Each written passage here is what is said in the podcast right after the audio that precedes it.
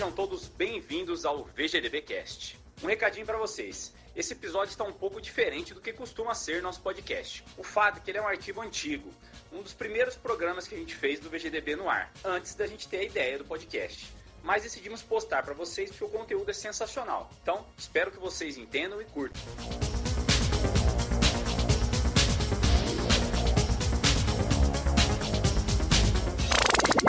Produção e edição realizada pela Hood On, produção audiovisual.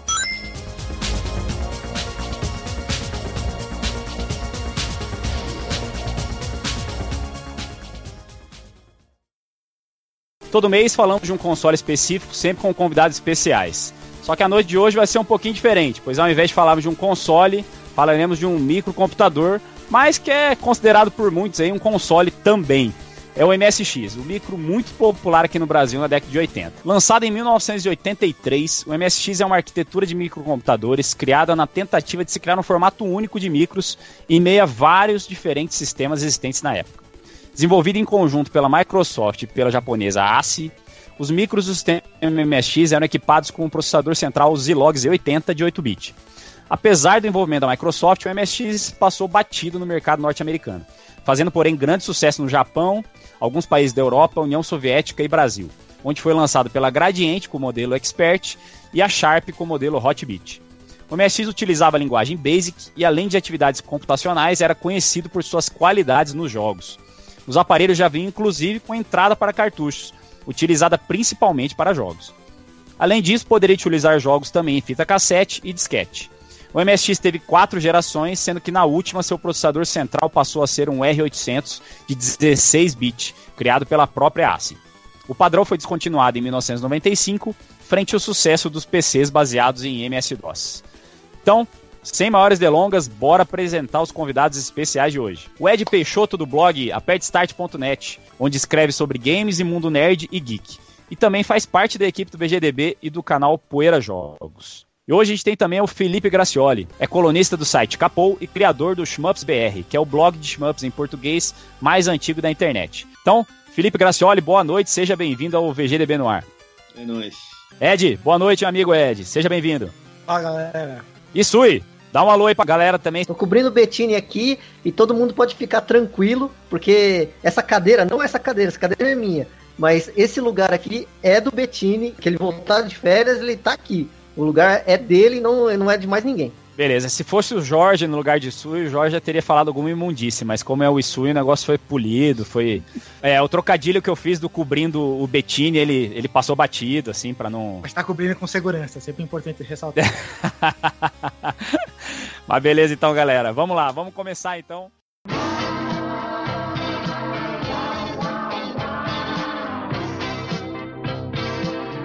Expert MSX, o microcomputador da Gradiente para a geração que vai mandar saber mandar.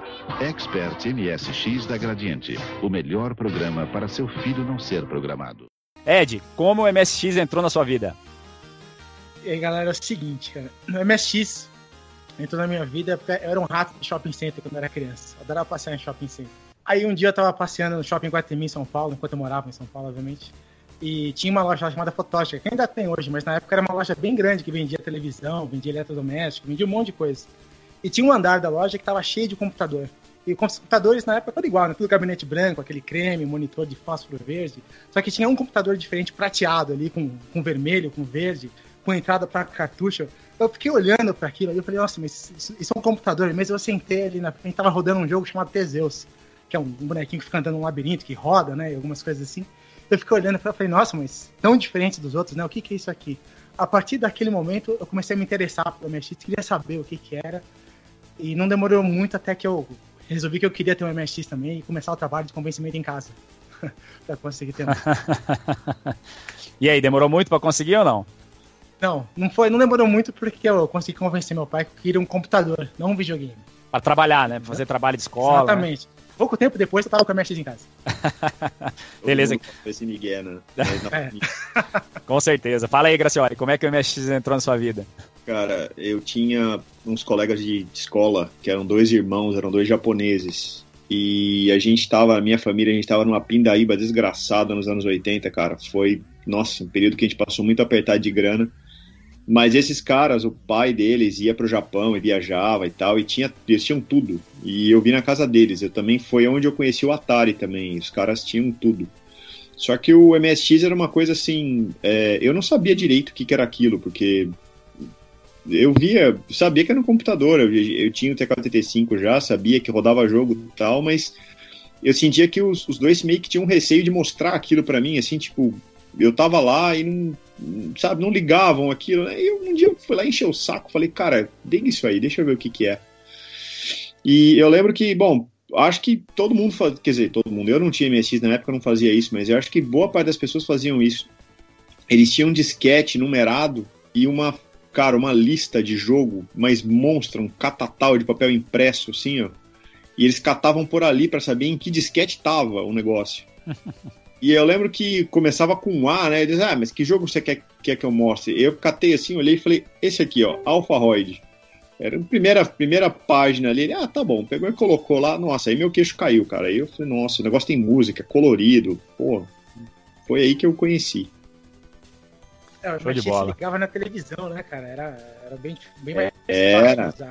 É, ligava na TV um negócio que impressionava, assim, eu, eu lembro, porque assim, na época eu não tive, é, com, nessa época eu não tinha contato com NES, Master System, nada, então, porra, sair do Atari e pra MSX era um, porra, era um susto, cara. Era, um... era o mesmo choque que eu tive, foi exatamente o mesmo choque. Sem dúvida, era um salto, né?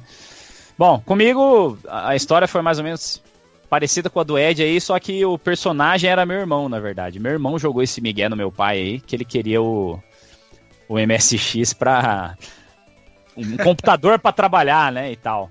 E eu era o irmão mais novo, acabei aproveitando da parte boa do MSX, que era jogar.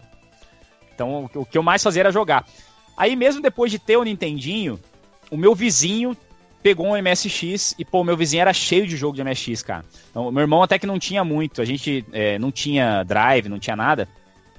Então a gente ficava preso só alguns poucos cartuchos. Mas esse meu vizinho tinha um monte de jogo, pô, jogava direto na casa dele, MSX, e fez parte de, de, de alguns anos aí da minha vida nos anos 80 aí, o, o MSX. E você, Isui, você chegou a, a, a, ver o MSX na época? Como que você ficou sabendo do MSX? Fala um pouco aí pra gente. Eu tinha um vizinho chamado Rogério Guerra, e eu nem sabia que era MSX. É, eu sabia do Hot Beat, da Sharp, né, que a gente chamava de Hot Beat mesmo por causa da caixa e a gente jogava Konami Soccer, sabe? Aquele, aquele joguinho que todos os personagens parecem que são Mario. É versão do Mario, é, que são todos iguais. E ele tinha dois jogos só lá, e, e era por aqueles comandos que você fazia, é, C, dois pontos, lá, lá, lá. E era o Konami Soccer e o Salamander. E o Salamander é, foi um, um shumamp que eu achei muito interessante, assim, até hoje eu acho muito interessante, porque os power-ups são muito maiores que a nave. Né? E eu fiquei muito. Eu, eu achei aquilo fora de série, porque eu não, não tinha visto um, um jogo tão bem elaborado. Eu só tinha visto é, um, um telejogo 2, assim, e era. Cara, pra, aquilo, pra mim era uma coisa fora de série, aqueles gráficos lá. Pô, mas eu tô vendo que vocês estão bem aí, porque quando eu peguei meu MSX, eu tinha dois cartuchos só, o Legacy Expert e um Pitfall 2. Eu passei um mês jogando, só jogando Pitfall 2 e decorando o League Expert. Eu não tinha drive, eu não tinha gravador de, de, de fita cassete, eu não tinha nada. Eu comecei bem peladão mesmo. Que delícia, hein, cara? Bem peladão. Opa. Bom, o. Pô, mas pelo menos você começou bem. Pitfall 2 era bom pra caramba, cara. É, é uma das versões do Pitfall 2 que eu acho mais legal, é do MSX. É, é a única versão que eu conhecia, né? Eu, eu nem sabia que tinha no Atari, por exemplo, também. Peguei assim e falei, nossa, Pitfall 2, eu olhei, que é isso? Não sabia que tinha dois. Você imagina a minha, minha surpresa e a felicidade de estar jogando a sequência do jogo da falei, nossa, só no MX mesmo. Foi essas coisas que começaram a fazer a gente gostar tanto do MX. É isso aí.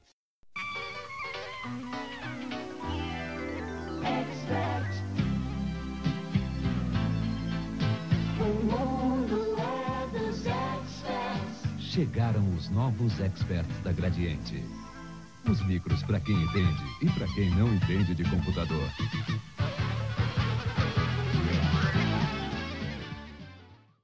Começar a falar especificamente aí do, do MSX, sobre o aparelho, né? Vamos começar aí com o Gracioli. Conta um pouco pra gente sobre a história de desenvolvimento e criação do padrão MSX. Conta algumas coisas interessantes aí dessa, dessa história aí entre Microsoft e ASCII. Bom, é ASCII. É, ASCII.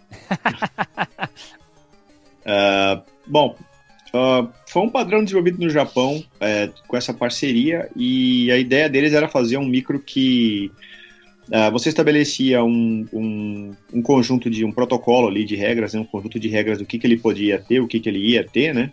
Isso assim, o Ed e quem, quem mais quiser aí pode me interromper se eu falar besteira, tá? Mas não tem problema com isso não. Uh, e a ideia era que você tivesse assim vários fabricantes fabricando, é, produzindo o micro que seguisse o mesmo conjunto de regras e que você pudesse intercambiar tanto hardware quanto software nele.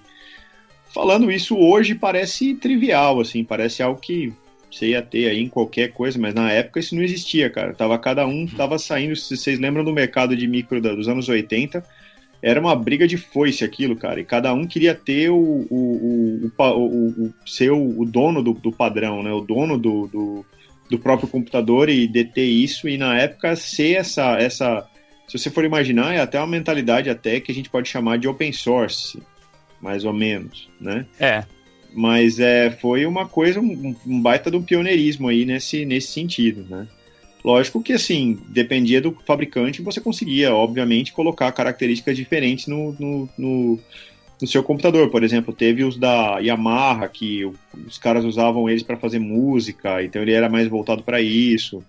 É, tinha uns que tinham, um, um, um, em vez de ter a tecla de, de movimento, eles, eles colocavam um, uma espécie de um joystick pequenininho para você jogar ali. E, bom, a ideia era criar um padrão e que cada fabricante flexibilizasse isso um pouco para cada é, é para criar dar a sua própria cara, né, as próprias características ao, ao micro, mas sem limitar ele. Nessa época do, do MSX 83, né, que foi que saiu lá no Japão, tinha uma variedade de computadores pessoais muito grandes no Japão. E esses computadores, eles eram diferentes em tudo, desde o tipo de basic, do tipo de idioma que eles usavam, do dialeto japonês que eles usavam, tinha uma confusão muito grande. Então o MSX realmente foi uma sacada grande para tentar unificar isso aí e padronizar de vez o uso do computador pessoal. E por um tempo deu certo lá no Japão, fez bastante sucesso mesmo. Bom, já que a gente está falando aí da, dessa arquitetura padrão aí do, do MSX, né? É, conta aí pra gente, Ed, é, em que consiste essa arquitetura padrão de um micro da, da linha MSX? É, o MSX ele foi feito para ser um computador acessível para todos os fabricantes. Então eles utilizavam na época todas as peças que eles podiam encontrar no mercado com facilidade. Então, o processador central é o Z80, o Zilog 80, né, que é um processador usado até hoje para fazer controlador de som e outras coisas assim. Mas esse é o computador, é o processador central do MSX. Além disso, tem um processador de vídeo e um processador, um processador de áudio, né? E todos eles, todos os modelos de MSX que foram lançados, eles seguiam esse padrão. Então tem o áudio é o PSG, eu não vou lembrar o nome do chip de cabeça aqui, mas é o PSG, é um chip da Yamaha, né, que ficou popularmente conhecido como PSG. E o chip de vídeo, se não me engano, é da Texas Instruments. E também era. era... Oi? VDP. Isso, era o VDP e também era, era a, a, comum em todos os computadores. Isso só foi mudar com o tempo quando foram saindo novas versões de MSX. Mas durante muito tempo foi o padrão para todo mundo. Quando você diz novas versões, é já o 2, o 2. Isso, isso, isso. Então MSX1 sempre tem esses, essa configuração aí. Sim. Sim, sim sempre tem. Show de bola. Quer acrescentar alguma coisa aí, Gracioli? Não, é isso aí mesmo. Bom, beleza. Então já vamos emendar a próxima pergunta para ti aí. De forma geral, aponte pra gente quais os pontos fortes que você considera do hardware do MSX e também o que você considera como o calcanhar de Aquiles dele. Bom, o ponto forte dele era que, como a arquitetura era bem conhecida, é, você podia. É, a gente não pode pensar no mercado globalizado que a gente tem hoje em dia ou nos anos 90. Tá? A gente tem que imaginar que você tinha que fazer uma coisa para tentar atrair gente para aquilo. Ah, o fato dele ser um, um, protocolo aberto e bem conhecido, uma, uma arquitetura aberta e bem conhecida, você atraía uma porção de gente para desenvolver para ele e você atraía uma porção de fabricantes de, de hardware e de software para ele. Então, é, isso era, eu acho que era um ponto forte. O ponto fraco dele é que a implementação da coisa no, no, em si acabou meio limitada, né? Você acabou limitando, como ele, como o Ed falou, é, os caras faziam com, com as peças que eram mais, mais é, é facilmente encontradas no mercado. Então, criaram-se algumas limitações aí, por exemplo, o MSX tem o problema famoso dele de acesso à memória de vídeo, né? Que você ele passava tudo passava pelo processador, então criou-se uma um, um, uns probleminhas aí que você para na hora de desenvolver jogo os sprites sumiam, né? Você não tem scroll fino, que aí são coisas que realmente pegou aí ele deixou ele em desvantagem em relação a outros outros aparelhos, por exemplo, com o NES, com o Master System. Mas se você for ver, ele é um MSX metido besta, com, com algumas coisas a mais, né? Mas saiu depois já melhor implementado, vamos dizer assim. Mas uh, é, o próprio Game Boy derivou da, da arquitetura do, do, do, MSX e por aí vai. É, você falou agora do Master ser um, um MSX metido a besta. É, tem até um lance de jogos portados do MSX pro Master, não teve na, na Coreia, não foi isso? Eu acho que o Isui sabe disso aí. Teve, os das, da Zemina, né? Sim. Isso, era Zemix, não era? Não, não o Zemix é o nacional. Não, não. não o Zemix não, era o MSX. Era o MSX. É, não, é, é verdade, verdade. Olha, ele não tem nada otimizado para ser um console de verdade, um videogame de verdade, digamos assim. Então isso aí causou algumas limitações nos jogos, né? O mais, o mais é, é, evidente é o, é o, é scroll tremido, né? Que todo mundo reclama do MSX que ninguém aguenta, que eu acho lindo, né? Mas, isso para mim, para mim é uma feature do MSX isso aí, o prazer de jogar com a tela tremida. Fora isso, é, é uma das grandes vantagens que teve por ele ter nascido no Japão, né? Então muitas das empresas que eu gosto, que gostava na época, como Konami, a Square, a, até, teve até jogo da Capcom, da Sony, da Taito, tudo, uma série de jogos, da, a Compile que faz o Aleste, né, uma série de jogos nasceram no MSX. Então, isso para mim foi uma apresentação, assim, especialmente da Konami, que, que me deixou bem, bem é, é, é ligado emocionalmente no MSX, assim, porque quando eu comprava os jogos nas soft houses, vinha, por exemplo, uma fita cassete com três jogos, um dos jogos era da Konami, esse jogo da Konami era diferente, ele era bem feito, ele usava bem o X, assim, sabe? Então essas coisas foram marcando bastante em mim. Aí eu comecei a procurar só coisas da Konami, só coisas de empresas parecidas tal. Então, uma, acho que uma das grandes vantagens é, é, é, o fato de ter uma, acesso a software houses japonesas, e eu acho que uma grande desvantagem que o MSX tem é o problema de ter um hardware muito genérico, né, que acaba não sendo muito bem aproveitado facilmente para as empresas. É, é o lance da arquitetura única é acaba sendo uma faca de dois gumes, né? Ajuda na questão de custo e tal, de criar o é. formato, mas tem essas limitações aí que, que complicam um pouquinho, né? Principalmente é, MSX, no desenvolvimento. O MSX era um micro barato, né? Tinha modelos para todos os tipos de, de, de, de, poder aquisitivo no Japão, né? Então, era por isso que ficou tão, tão popular por lá. Inclusive, era um dos grandes concorrentes do Famicom, né? Do Nintendinho, lá no Japão. Isui, manda aí, pergunta da galera pra gente aí. Eu tenho uma série de perguntas aqui, eu vou pela ordem aqui. É, o Weber ele fez uma pergunta aqui. Falem sobre a Computer Wars entre MSX e Commodore 64. Cara, eu, eu, vou te falar que eu, como usuário, assim, eu não me lembro de ter passado por uma, por uma briga desse tipo, não. Até porque onde estava o Commodore 64, geralmente não estava o MSX junto, né? Eles eram a, a, um, um, computador é, japonês, o outro ocidental e eles não, não, não tinham não disputavam o mercado entre si assim. Quando quando o MSX estava saindo, a Europa já estava dominada pelo Commodore 64 e pelo ZX Spectrum. Né? Então não teve muito dessa briga assim. Na verdade, na Europa não teve briga nenhuma, eu acho. Tirando Espanha e Holanda que adotaram bastante MSX, o resto da Europa ficou com os outros computadores. Então eu, eu não me lembro de, de ter vivido essa, essa, essa briga como tinha, rivalidade entre Sega e Nintendo. Assim. Eu não me lembro disso não. E aqui no Brasil praticamente não teve Commodore 64, né? Eu mesmo não lembro de na época ter, ter visto esse, esse micro em lugar nenhum por aqui. E já MSX, pô, todo mundo falava de MSX. Acho que até nas revistas eu não costumava ver o Commodore. Você lembra, Gracioli? Olha, é, tem que, acho que regionalizar bem aí essa, essa briga. Acho que o que o Weber quer, é, pediu para que a gente citasse foi aí o cenário fora do Brasil, né? No Brasil, uh, não teve Commodore 64. Na verdade, o que a gente teve no Brasil foi uma briga entre Apple e ZX Spectrum que vinha, né, os TK90, 95, e o MSX. E depois a gente teve um período em que praticamente só se falava de MSX, foi como se o MSX tivesse meio que enterrado os, os, os mais antigos. E depois o MSX começou a brigar com PC e Amiga. E no Brasil foi isso. fora do Brasil a história é bem diferente, né? No, na Europa a gente teve uma dominação praticamente de, de Commodore e que veio do Commodore 64, Amstrad e, e, que tomou o mercado e depois pegou o Amiga pegou a, a o Amiga Atari ST pegaram esse, esse filão e tiraram o MSX de cena, né, ficando apenas aí com Espanha e Holanda, mais ou menos. E e no Japão, cara, o MSX foi brigar, que nem o Ed falou, foi brigar com o NES, né? Com o NES, com o PC Engine, com o Master System. Saiu do mercado também, porque o Turbo foi uma tremenda cagada, né? Então, mas foi, foi o que sepultou ele, mas a briga entre MSX e Commodore 64 no Brasil não aconteceu, até porque não teve, né? Não, a gente não teve um Commodore 64 no Brasil. Tem, tem outra pergunta do Weber aqui, que ele quer saber qual o significado de MSX e quais empresas foram responsáveis pelo hardware padrão? Se foi a Microsoft a principal e se teve outra? Bom, o hardware do MSX foi uma, foi uma, uma associação entre a Microsoft e a ASCII, né? As duas chegaram a, a, ao padrão MSX conversando entre si. É, esse é o conhecimento sobre isso aí.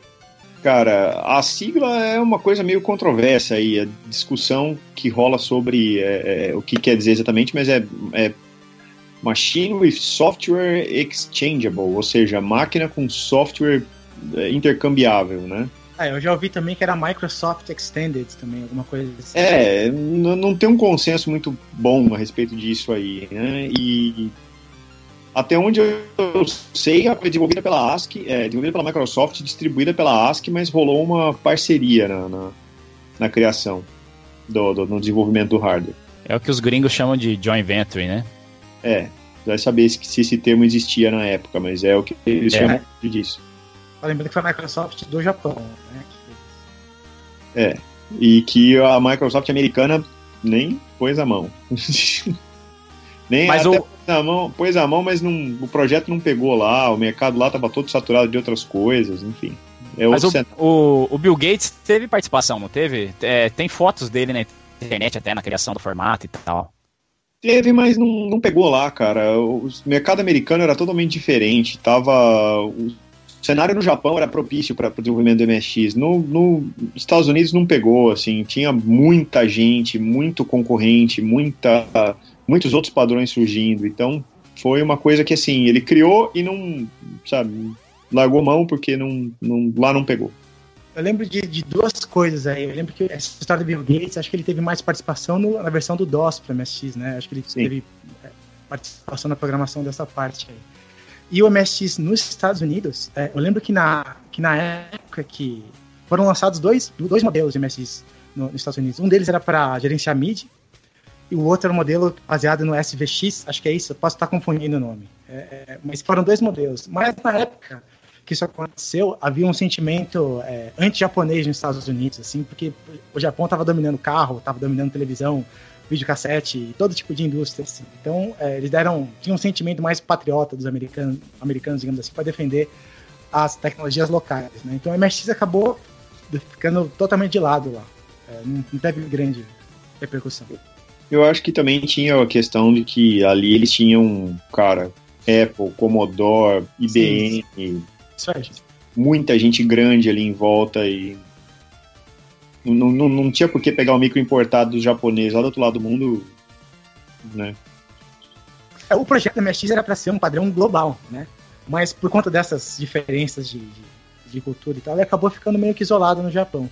Esse foi uma das razões, inclusive, que levou a MSX a, a ir ladeira abaixo com o passar do tempo. Né? Não pegou nos Estados Unidos, então ficou bastante. É, e a, a, a gente tem que lembrar também que a cultura é, japonesa de videogame, assim, de jogos, estava começando a pegar no Ocidente, né, com o NES, que até é. então era só só americana mesmo, era era Atari, praticamente. É, os o... japoneses aprenderam a, a, fazer videogame olhando o que acontecia no Ocidente e depois ensinaram para os caras o que era fazer videogame, né? Foi um foi um chumbo trocado aí da parte deles.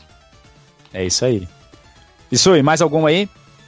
Ó, o Fábio Dedini tem uma pergunta aqui, se vocês sabem qual era o valor do lançamento do MSX em reais, né, em dólares na época.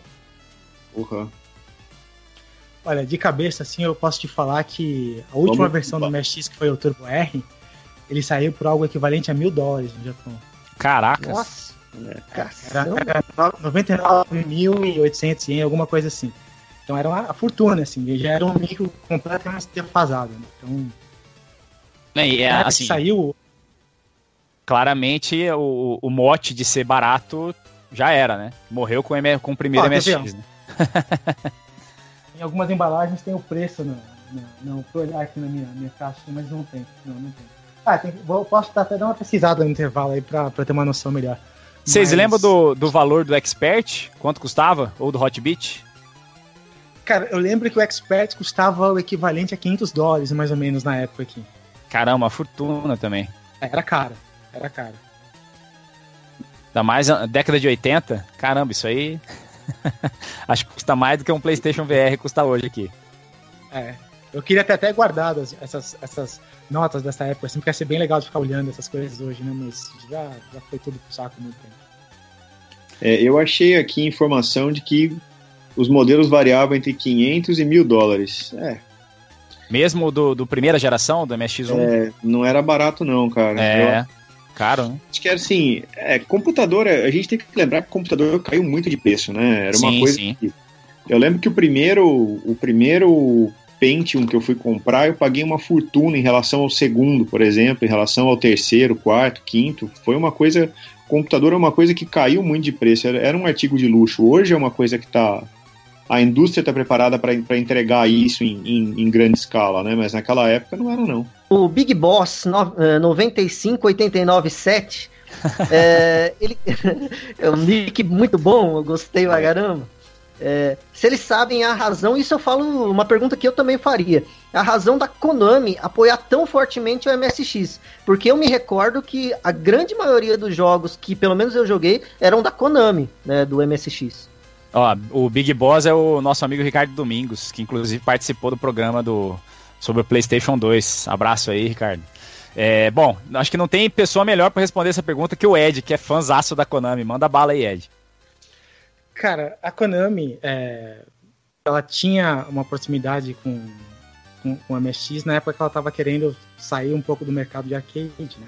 Ela queria investir mais no, no mercado de computador, de, pessoal e videogames e tal. E a MSX era uma plataforma acessível, né? E era fácil de, de programar e como eles já tinham uma certa experiência em fazer jogos de arcade, eles começaram a fazer pro, pro MSX também. E como era um computador que ficou popular no Japão, né, nada melhor do que lançar ali. Mas nessa época a Konami lançava para vários outros computadores também, não era só para MSX. Né?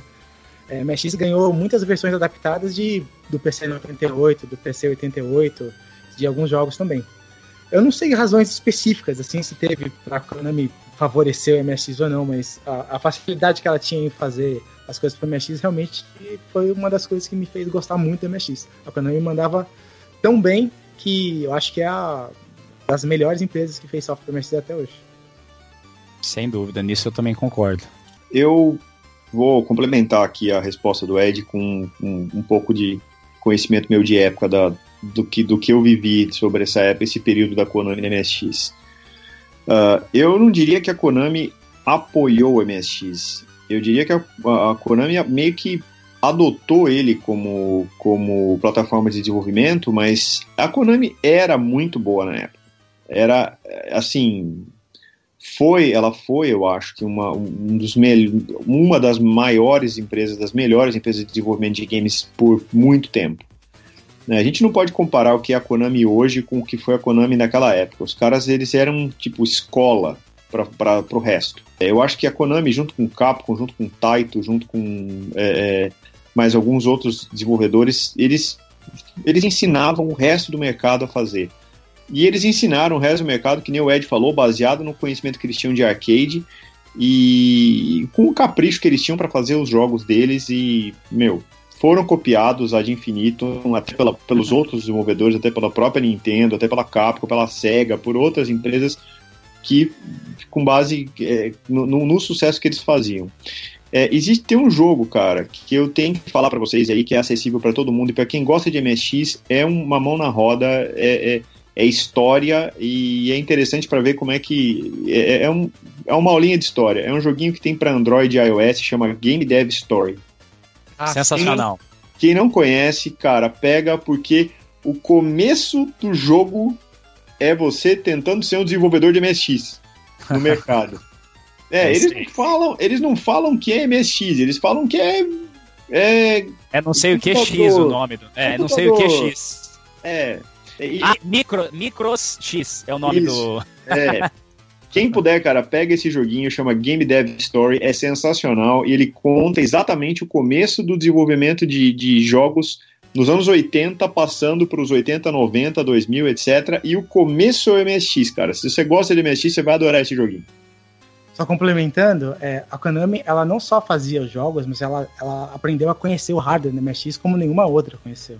É. Ela puxava o hardware do MSX até o limite máximo que deu. E quando não dava, ela criava expansão própria para poder fazer os jogos chegarem no nível acima. É, foi assim que apareceu o chip de som da Konami, foi assim que apareceram os jogos Mega ROMs, né? E isso é tudo cria da Konami. O resto veio atrás.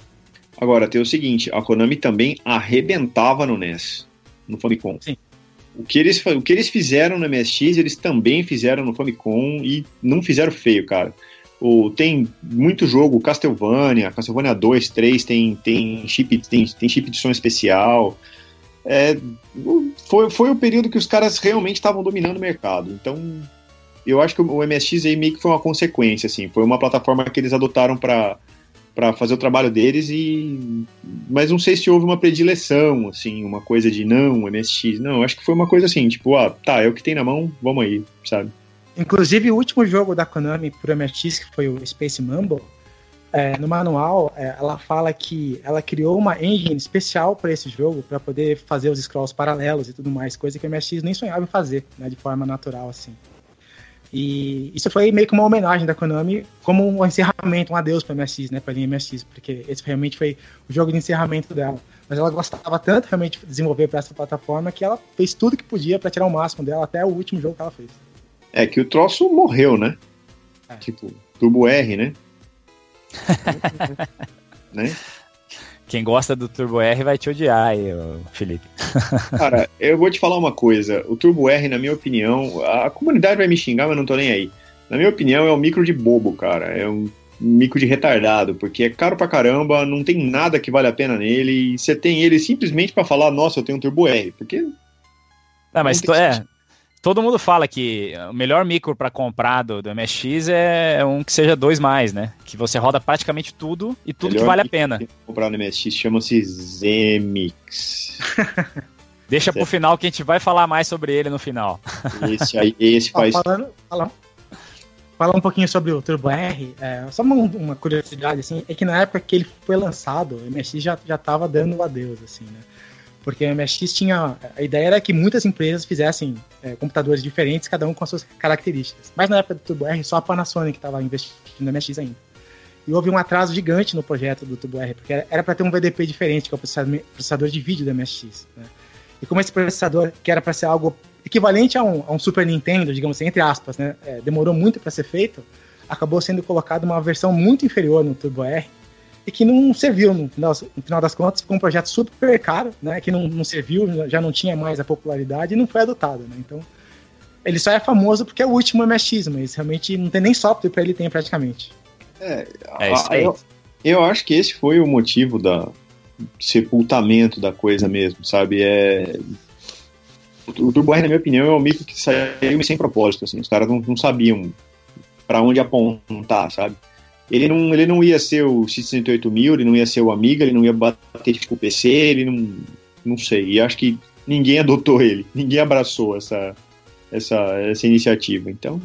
Lá no chat ali teve uma, uma, uma discussãozinha muito legal sobre a pirataria do MSX. Né, que eu, eu vou contar um caso meu aqui, que eu me lembro do meu vizinho, esse Rogério Guerra, ele é, pegar uma transmissão de rádio e gravar numa fita cassete esse jogo mesmo que eu falei, o Konami, o Konami Soccer. Né? Eu queria que vocês falassem aí de como que era a pirataria, eh, falassem um pouco da pirataria do MSX. Então, essa história da pirataria no MSX para eu que era uma criança na época que só queria arrumar os jogos assim, eu nunca entendi isso como pirataria de verdade. Lógico que era, né? Mas é, como era tudo comprado em loja, você ia numa loja no shopping, você comprava as fitas do MSX, você ia numa loja que ia gravar os jogos, você gravava os jogos MSX, tudo isso aberto, legal, dentro da lei. Assim. Então, eu não conseguia enxergar isso na época como pirataria. Hoje, claro, né, a visão é outra. Mas era uma época que era, era relativamente fácil de conseguir o software, né? Porque você muitas vezes você levava a sua fita cassete num lugar, você escolhia os jogos e a pessoa ia lá, gastava uns 40 minutos para gravar os jogos para você. Você saía com a sua fita cassete com uns 3, 4 jogos, o que cabia na época. Assim. Mais tarde teve o disquete, né, que facilitou muito. E na maioria das vezes, eu pelo menos eu comprava já o disquete com os jogos, né, não, era, era mais fácil. E não, também não tinha muita chance de, de, ficar escolhendo o que você queria colocar. O pessoal fazia coleções, né? Fazia, anunciava no jornal coleção 1 com jogos de A, B, coleção 2 com outros jogos, assim, assim é por diante. Você que meio que queria ir, ir completar as coleções. Uma das coisas chatas que aconteciam é que muitos jogos de MSX, por causa da limitação de memória, eram partidos em duas partes. Né? E às vezes tinha metade de um jogo numa coleção e você tinha que comprar uma outra coleção mais tarde só para poder completar o jogo, né? Porque senão você ficava com o jogo incompleto, só com a metade do começo ou só com a metade do fim. Esse tipo de coisa acontecia bastante. Cara, eu lembro como é que isso funcionava e era, era bem engraçado. Tinha uns caras que eles mandavam para você uma espécie de um fanzine, você mandava carta para ele, o cara tirava xerox do catálogo, o catálogo era um negócio sensacional, era horroroso.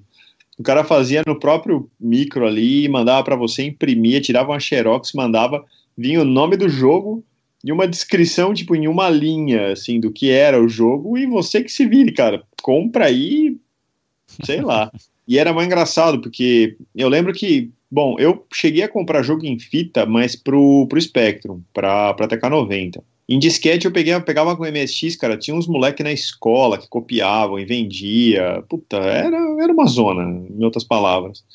Sei lá, era uma coisa da época, era, era engraçado porque, tipo, tinha, tinha os caras que faziam assim, se você comprasse quatro, cinco jogos, você ganhava um, e ah, sobrou espaço no teu disquete. Não, não precisa pagar o jogo, não. Eu dou o jogo para você e põe ali para ficar na camaradagem ali para fidelizar o cliente, sabe? é, era, era uma palhaçada, mas era, era legal, cara. Era o que tinha na época.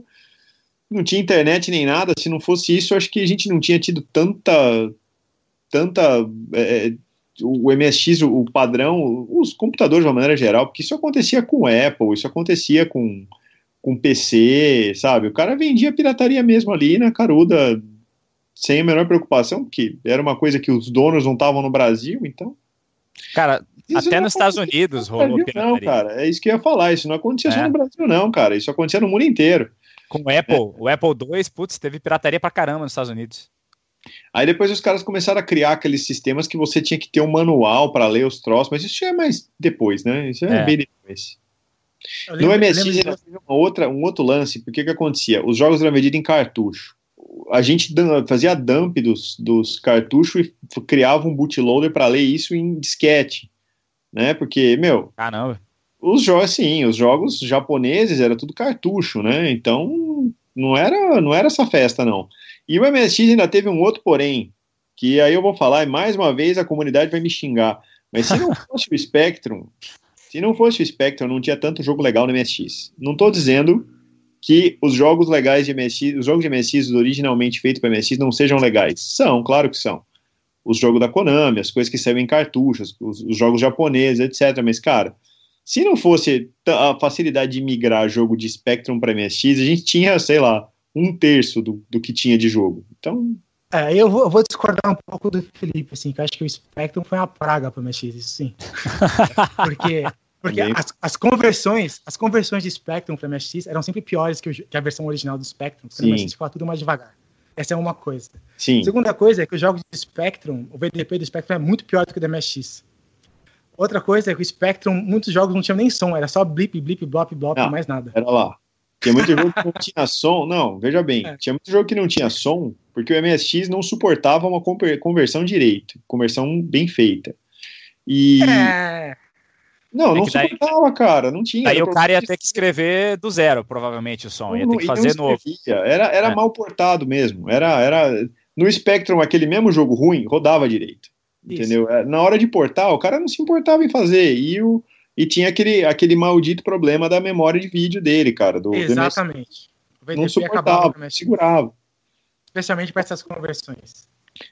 Então é assim, é complicado. Eu queria até voltar na pergunta do cara lá que falou como é que a gente enxerga o, o mercado de MSX hoje, como é que está saindo hoje, né? As coisas que têm saído hoje. Eu juro que eu gostaria de saber o que está saindo hoje, porque né, eu também não estou muito par, não, cara. Não- eu vejo muita coisa saindo para Spectrum, vejo muita coisa saindo para outras plataformas, mas para MSX eu não vejo, não.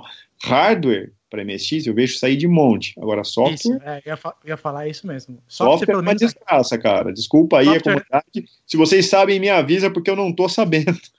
Eu queria software até. nacional, que eu saiba, tem saído bastante aplicativo de cópia, de leitura de disco, uma coisa assim nacional, né? Fora daqui, eu sei que na Espanha na Holanda o pessoal ainda faz alguma coisa. né? Produção, produção nacional de software é meio inútil, mas beleza, né? É, né? Tem empresas, inclusive, que ainda continuam lançando cartuchos com jogos novos, né? Que o pessoal vai Então, fazer. é isso que eu queria maneiro. saber. Porque, na minha opinião, não sai nada. O que eu vejo é nada, zero. Infeliz, o que é uma tristeza, porque, cara, é, do lado do Spectrum, do lado do NES, do lado do, de outras plataformas, cara, eu vejo sair bastante coisa. Agora, pra MSX, cara, na boa, eu vejo o negócio meio morto. Se não é, me avisa, porque eu, não, eu tô, posso estar desinformado. Se não é, me avisa, porque eu até quero saber. Ed, segura, segura a munição aí, cara. Deixa a munição pra, pra pergunta lá do final que a gente vai falar sobre isso. Eu, eu ia falar da, da pirataria, eu lembrei de. Deixa o Gracioli curioso aí. Ah, Eu lembrei de duas coisas engraçadas, cara. Tem, tem um cara que era um professor, tô, tô tentando lembrar o nome dele, mas acho que é o Perluigi, né? O nome dele é Perluigi. Ele é um cara que trabalhou na, na Gradiente, que fazia muito vídeo educativo de MSX e tal. Ele contou uma história de uma vez. Pelo Luigi Piazza. Isso, isso. Para ele distribuir o software, o que ele fazia? Ele ia na sala de aula, ele colocava a fita cassete no, no, no áudio da sala, mandava o pessoal levar o gravador. Na hora que ele transmitia a- a- pelo, pelo áudio da sala, mandava o pessoal gravar no REC para passar o software assim. Todo mundo copiava em massa o software na sala de aula. Tinha, tinham rádios, cara, universitárias que faziam isso. Punha jogo na transmissão de rádio dos caras. É. nossa, eu fico imaginando o cara que sem querer entrou naquela faixa na hora, assim. Imagina, coitado. E aí você falou, cara, música experimental, foda, E tá- olha isso. E, e tá com rádio alto, assim, sem querer, sabe? Nossa, o cara ficava surdo na hora. Não, acho que se o cara não sabia o que ele estava fazendo, ele não entrava naquela rádio, não, cara. Não era, não era as grandes FM, não, cara, era rádio universitária, era quase, quase que uma rádio pirata. Tinha um lugar em São Paulo que era, era uma loja de MSX chamada MISC, que era, um, era Clube da MSX, eu não, eu não lembro a sigla exatamente o que significava. Mas, cara, eu passei muitas tardes lá, horas, e passava horas lá, porque lá era onde você encontrava tudo que chegava de novo de MSX, era lá que aparecia. E, inclusive, foi lá que eu comecei a descobrir como que eu copiava os jogos de MSX. Né, porque tinha softwares especiais para tirar proteção, para poder copiar de disco para disco, de disco para disquete, etc. E tal. Então, nessa época, eu comecei a entender melhor o que, que era a pirataria de jogo. Eu, eu ouvi uma história uma vez, cara, do próprio Ademir Carchano, cara, que ele contou que é, teve uma vez que alguém pegou e foi pro Japão e fez uma viagem e comprou uma mala cheia de cartucho Mega RAM. Caraca. Cartucho Mega RAM, não, cartucho Mega RAM não era o cartucho de expansão, era jogos, né? Os jogos que viraram os jogos Mega RAM. O cara foi pro Japão e voltou tudo sem caixa, né? Só o cartucho, jogava a caixa fora lá e trazia só o cartucho pro, pro Brasil. E ele contou que, tipo, eles cataram. Esse cara era camarada dele, ele chegou e falou: Cara, que bacana, pô, cartucho Mega RAM. Vamos sentar, vamos, vamos dumpar essas porra toda, vamos. Cataram, sentaram, cara, compraram uma caixa de cerveja, ia. Punha, punha o cartucho no MSX, dumpava, virava disquete, já punha no catálogo, já mandava pros caras vender, enchia na cara. É, aqui destruía o cartucho. Nossa, que dó. É, então eu fazer dinheiro com aquilo, né, cara? Então, não era coleção. Não tinha essa coisa de colecionar. Ah, sem dúvida. Ah, mas bem que podia, sei lá, podia ter mantido isso, mas enfim. Tecnologia para estudar. Hotbit Sharp. Teclado em português.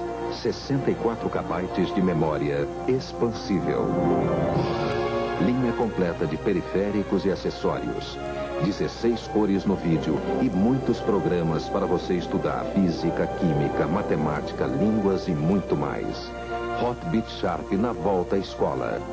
Aqui começa o futuro desta geração. Vamos lá, Ed. O MSX teve quatro gerações no total. Conta pra gente aí quais foram as principais evoluções de uma geração para outra. Certo. Bom, MSX é o seguinte: teve a primeira versão, a gente chama de MSX 1.0, mas é só MSX na verdade. Aí depois veio o MSX2, eh, o MSX2 Plus e o, e o, e o tão famoso Turbo R. De uma versão pra, de uma geração para outra, mudava uh, não muita coisa, porque o padrão se mantinha. Né? Então, então, assim, o MSX, tudo que você vai rodar do micro mais novo para o antigo, o antigo vai sempre rodar. Então, o software de MSX1 vai sempre rodar no MSX2, vai sempre rodar no MSX2 Plus, vai sempre rodar no Turbo R. Então, esse padrão foi mantido, mas era colocado coisas novas. Por exemplo, do MSX1 para o MSX2, uma das principais mudanças foi o VDP, né? Foi colocado um novo processador de vídeo, que aumentava o número de cores, aumentava a resolução, colocava scroll vertical via hardware no MSX. É, e tinha outras coisas também, mudava o BASIC, mudava algumas ROMs internas e, e coisa do tipo. Essa, essa mudança do MSX1 para o MSX2 foi um, foi um salto bom, assim, foi um salto bem legal. Mas, na minha opinião, assim, foi uma mudança meio mal projetada, porque como não mudou a arquitetura do MSX, agora tinha muito mais informação gráfica, aquele problema que tinha do, do acesso lento de memória de vídeo piorou em alguns casos, assim. Então é muito comum você ver jogos de MSX rodando bem lentos, assim, é, comparando com, com jogos de, de MSX1, por causa desse problema.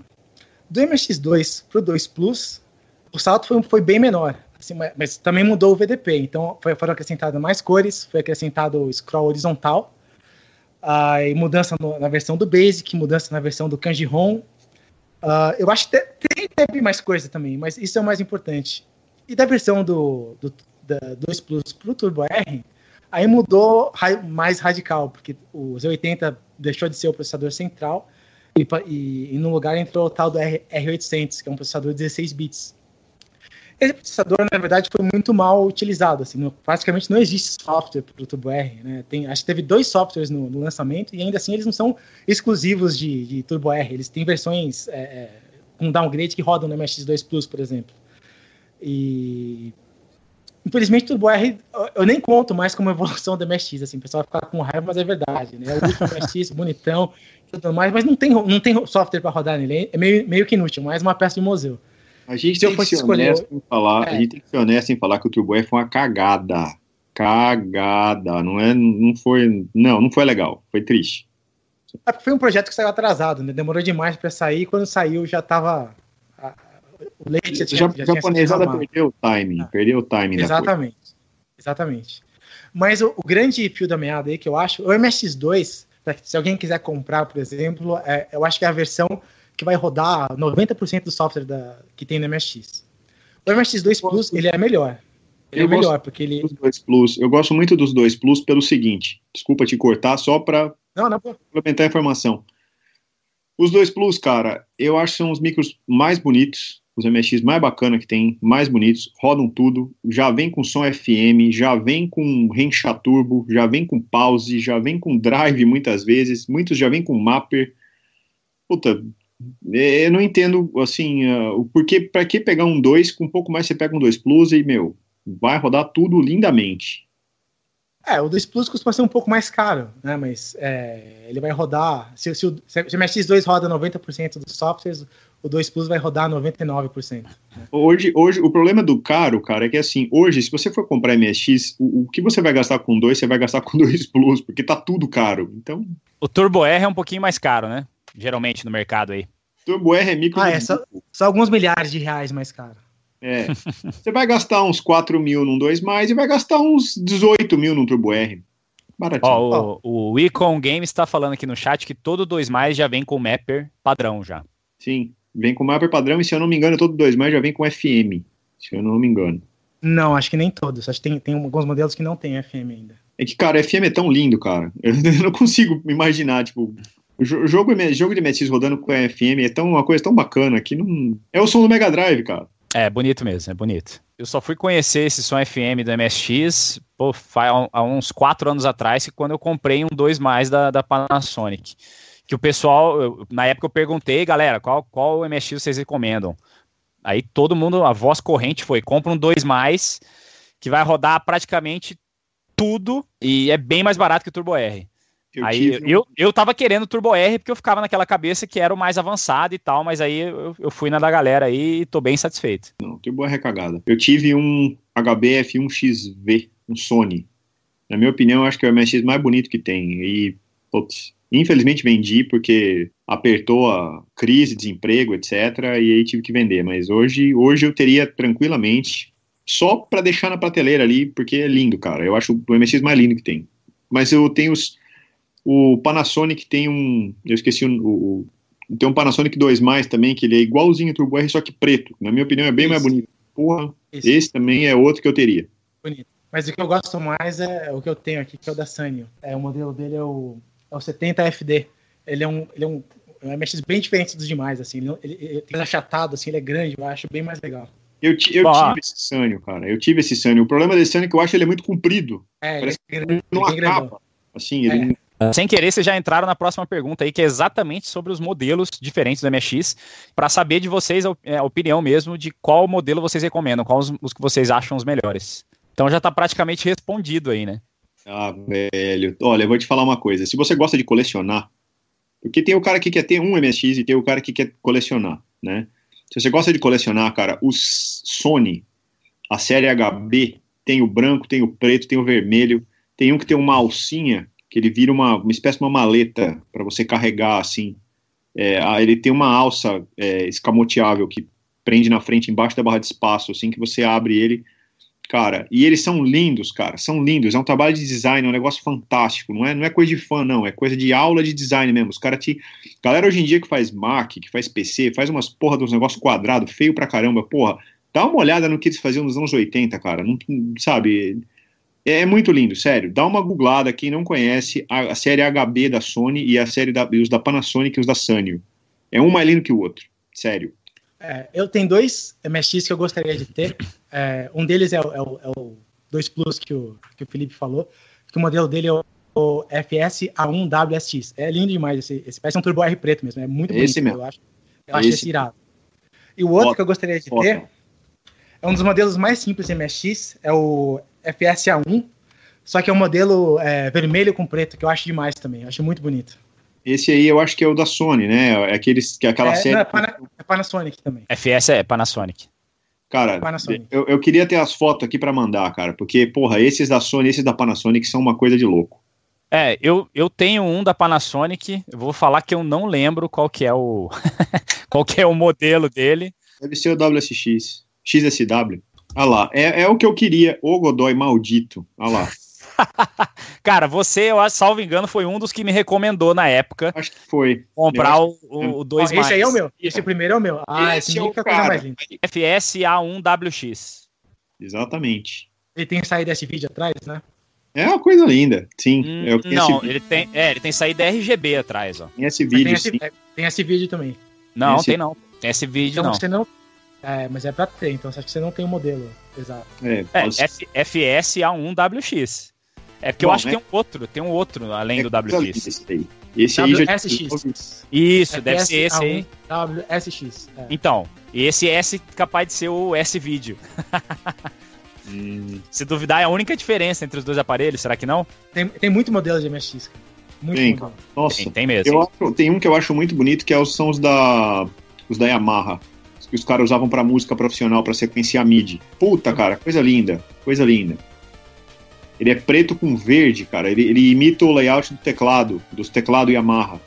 Ele, ele é feito para você colocar do lado do teclado Yamaha, ele segue o mesmo. Nossa, coisa linda. Show de bola. Bom, já que a gente tá falando dos modelos, vamos já emendar para falar do, dos dois brasileiros, né, cara? Então, falem aí pra gente um pouquinho aí. É, começar com, com o Ed. Fale pra gente um pouquinho dos modelos brasileiros aí, Ed. O Expert da Gradiente e o Hotbit da Sharp. Então, do Expert eu posso falar o seguinte, ele foi baseado num... O design dele foi meio que baseado, modo de falar, né? Foi quase que inteiro copiado de um outro modelo japonês. É o National, eu não vou lembrar a sigla exatamente, é muito a sigla, cara, pra lembrar. Mas foi um modelo japonês da National, que é o mesmo esquema de gabinete e teclado separado, assim? O que eu tive quando eu era criança foi, um, foi o Expert 1.0, que era aquele prateado, né, cinza, cinza com prateado. O que eu tenho hoje aqui é um DD Plus, que é aquele mais preto que já vem com, com, com drive de disquete junto. Uh, ele é um MSX 1.0 básico, é, não tem nada de muito especial nele não. Uh, ele é bem grande, né? Ele tem bastante espaço interno ali, uh, ele tem expansão, espaço para fazer expansão interna, né? Inclusive isso facilitou bastante a, os kits de transformação em MSX 2.0 e coisa do tipo.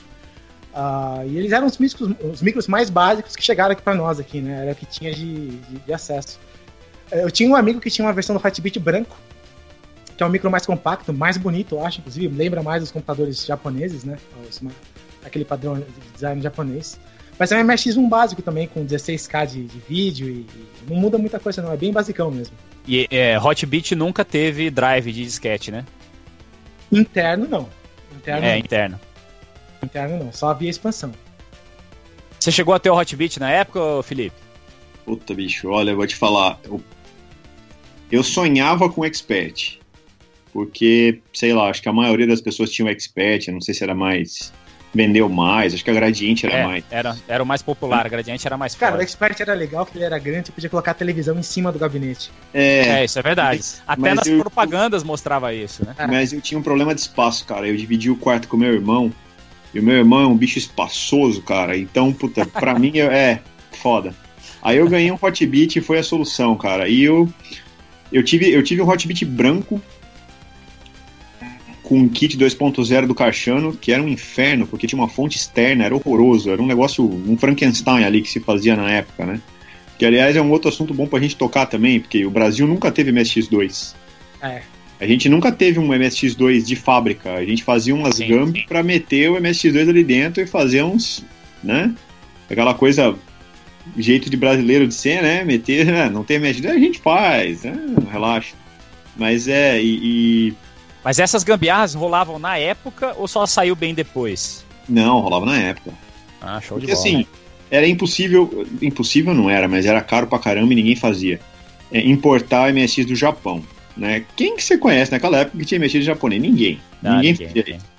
Então, e outra coisa, a gente fala de uma época que não tinha internet, né, cara? Não, não tinha é. essa facilidade não, de comunicação. Para você descobrir as coisas, ou alguém te contava, ou você via num jornal, numa revista. A galera, assim, a galera, o, o Cachano e os caras da. Eu não me lembro quem era o outro, quem eram os outros é, é, técnicos que faziam. Técnicos, gambiarreiro que faziam isso, né?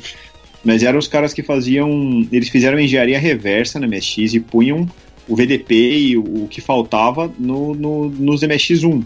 Mas, cara, era uma porquice. Da, nossa, que não tinha tamanho isso.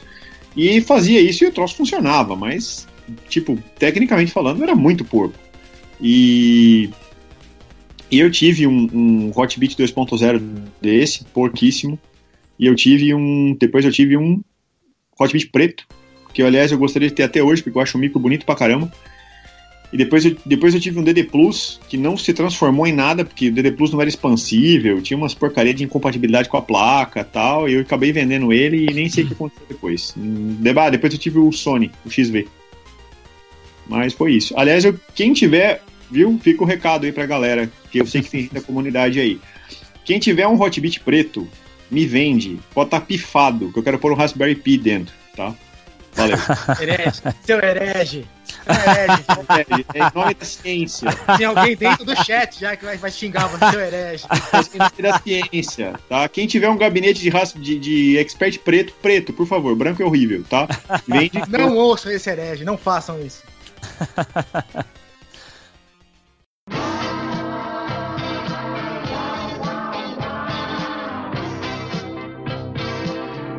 Expert MSX, o microcomputador da Gradiente para a geração que vai mandar saber mandar. Expert MSX da Gradiente, o melhor programa para seu filho não ser programado. Vamos lá, Isui. Pergunta da galera aí do chat. É, vamos continuar aqui com a pergunta do Mikael, que ele queria saber é, sobre os leitores de LD da Pioneer para MSX. Mas não falou uma pergunta específica, ele queria que vocês debatessem sobre isso. MSX, a versão 1.0 dele tinha uma paleta de cores de 16, 16 cores, né? Só que duas dessas cores eram, eram preto. Um era preto realmente, o outro era o equivalente a uma transparência. E essa transparência era usada para fazer superimposição de vídeo. E é assim que funcionavam os computadores que usavam o Laserdisc, né? Usavam essa, essa cor transparente para colocar o vídeo por baixo. Ah, fora isso, acho que teve dois modelos de, de computadores da Pioneer que, que, permitiam você ligar modelos específicos de Laserdisc no MSX. E tinham alguns jogos que saíam. Um deles da Konami, inclusive, chamado Badlands, que eu tenho aqui. Que eu, aliás, nunca vi jogar, porque eu nunca tive um, um, um MSX com Laserdisc. Você tem o, o Laserdisc, mas não tem o, a parada, é isso? Eu tenho, é, eu tenho o jogo, mas nunca tive o hardware para rodar. Show de Você já viu rodando já, ô Gracioli? Infelizmente sim, é uma bosta, é podre. Sério, é ruim, é? é, é horroroso. Tipo, cara, a, é, é, um troço que assim, rola um, um, vídeo, geralmente um anime de fundo, né? E o jogo em si parece um jogo de Atari em cima do troço, assim, é horroroso, enfim. Não, não veja, vai estragar suas memórias de infância. Longe do, do que eram os arcades de Laserdisc da época, tipo Dragon's Lair e tal. Não, mano, nada a ver. Cara, imagina, sério, imagina assim, imagina um jogo de Atari. Eu não vou nem dizer um jogo de Atari, imagina um jogo de, sei lá, um TRS-80, uma coisa só de duas ou três cores. É, é mais ou menos assim, imagina um anime passando, tipo um anime meio Star Wars, assim, tipo as navinhas e tal, e você controla um cursorzinho, assim, né? Que vai lá e pss, dá tiro nas, nos inimigos ali, né? Aí, tipo, o troço para por um instante, carrega a sequência de vídeo, volta o outro mostra a nave caindo, assim. Mas é um desenho animado, não é um. Né? É podre, é horrível, sério. É uma gambiarra do cacete e. sei lá, acho que nem no Japão não vendeu direito. Olha, tem uma coisa que eu vi do Exercise que é interessante, mas, é uma, mas, mas foi uma gambiarra moderna. Um cara pegou o jogo Goonies da MSX e pegou a, o clipe da Cindy Lauper e colocou no fundo do Goonies, que é, que é preto, né? Enquanto joga, enquanto tá rodando o jogo, você vê o clipe atrás, assim, isso ficou legal. Isso ficou bacana. Não, o, o, interessante do padrão MSX é que assim, saiu tanta coisa, cara, mas tanta coisa, tanta coisa, saiu tanto hardware, saiu tanta.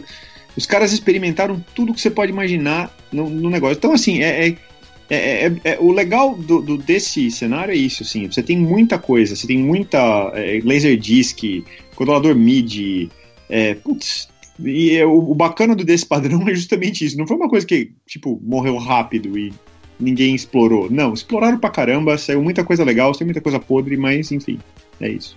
No começo, só voltando rapidinho, no começo a gente falava que o MSX, pelo menos para nós aqui, era só jogo, mas é, no Japão ele realmente foi utilizado para várias outras coisas, né? Por isso que tem tantos modelos de MSX. Lá ele teve função de computador mesmo, para nós aqui que ficou mais só na jogatina. Tem um MSX que eu lembro que ele tem uma impressora embutida no próprio gabinete. Eu não me lembro o modelo dele agora. Tem um MSX que tem fax embutida. Tem. Tem, tem é. um telefone, né? um telefone do lado, assim, horroroso. Tem, tem mesmo. Tem. Bom, vamos lá. Mais, mais perguntas aí, Sui. Uh, no bloco anterior, vocês falaram dos melhores. Mas qual, é, quais são os piores MSX? É pergunta de duas pessoas, do Weber e do Mortadela. Os piores modelos de MSX que você vai encontrar são os que tem o menor número de, de, de é, memória RAM, menor possível que é 16K. Não, tem um da Casio, acho que tem 8K. Nossa! Esse aí é, é não dá pra você sim. fazer absolutamente nada. Tem. Agora, o que salva o MSX é porque ele usa cartucho, né? E quando você usa um cartucho de ROM, tanto faz a memória interna que você tem no computador, né? Ele vai ler tudo do cartucho.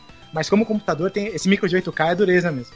É um computador bem pequenininho, assim, bem modesto, até com o teclado nem é de tecla mesmo, é daquela ele parece um, é. parece um TK-85, né? Isso, isso, um... é bem isso mesmo. Horroroso, é. Mas o legal é que se você pegar um cartucho de Nemesis 2 e colocar nele, ele vai rodar. É, é verdade.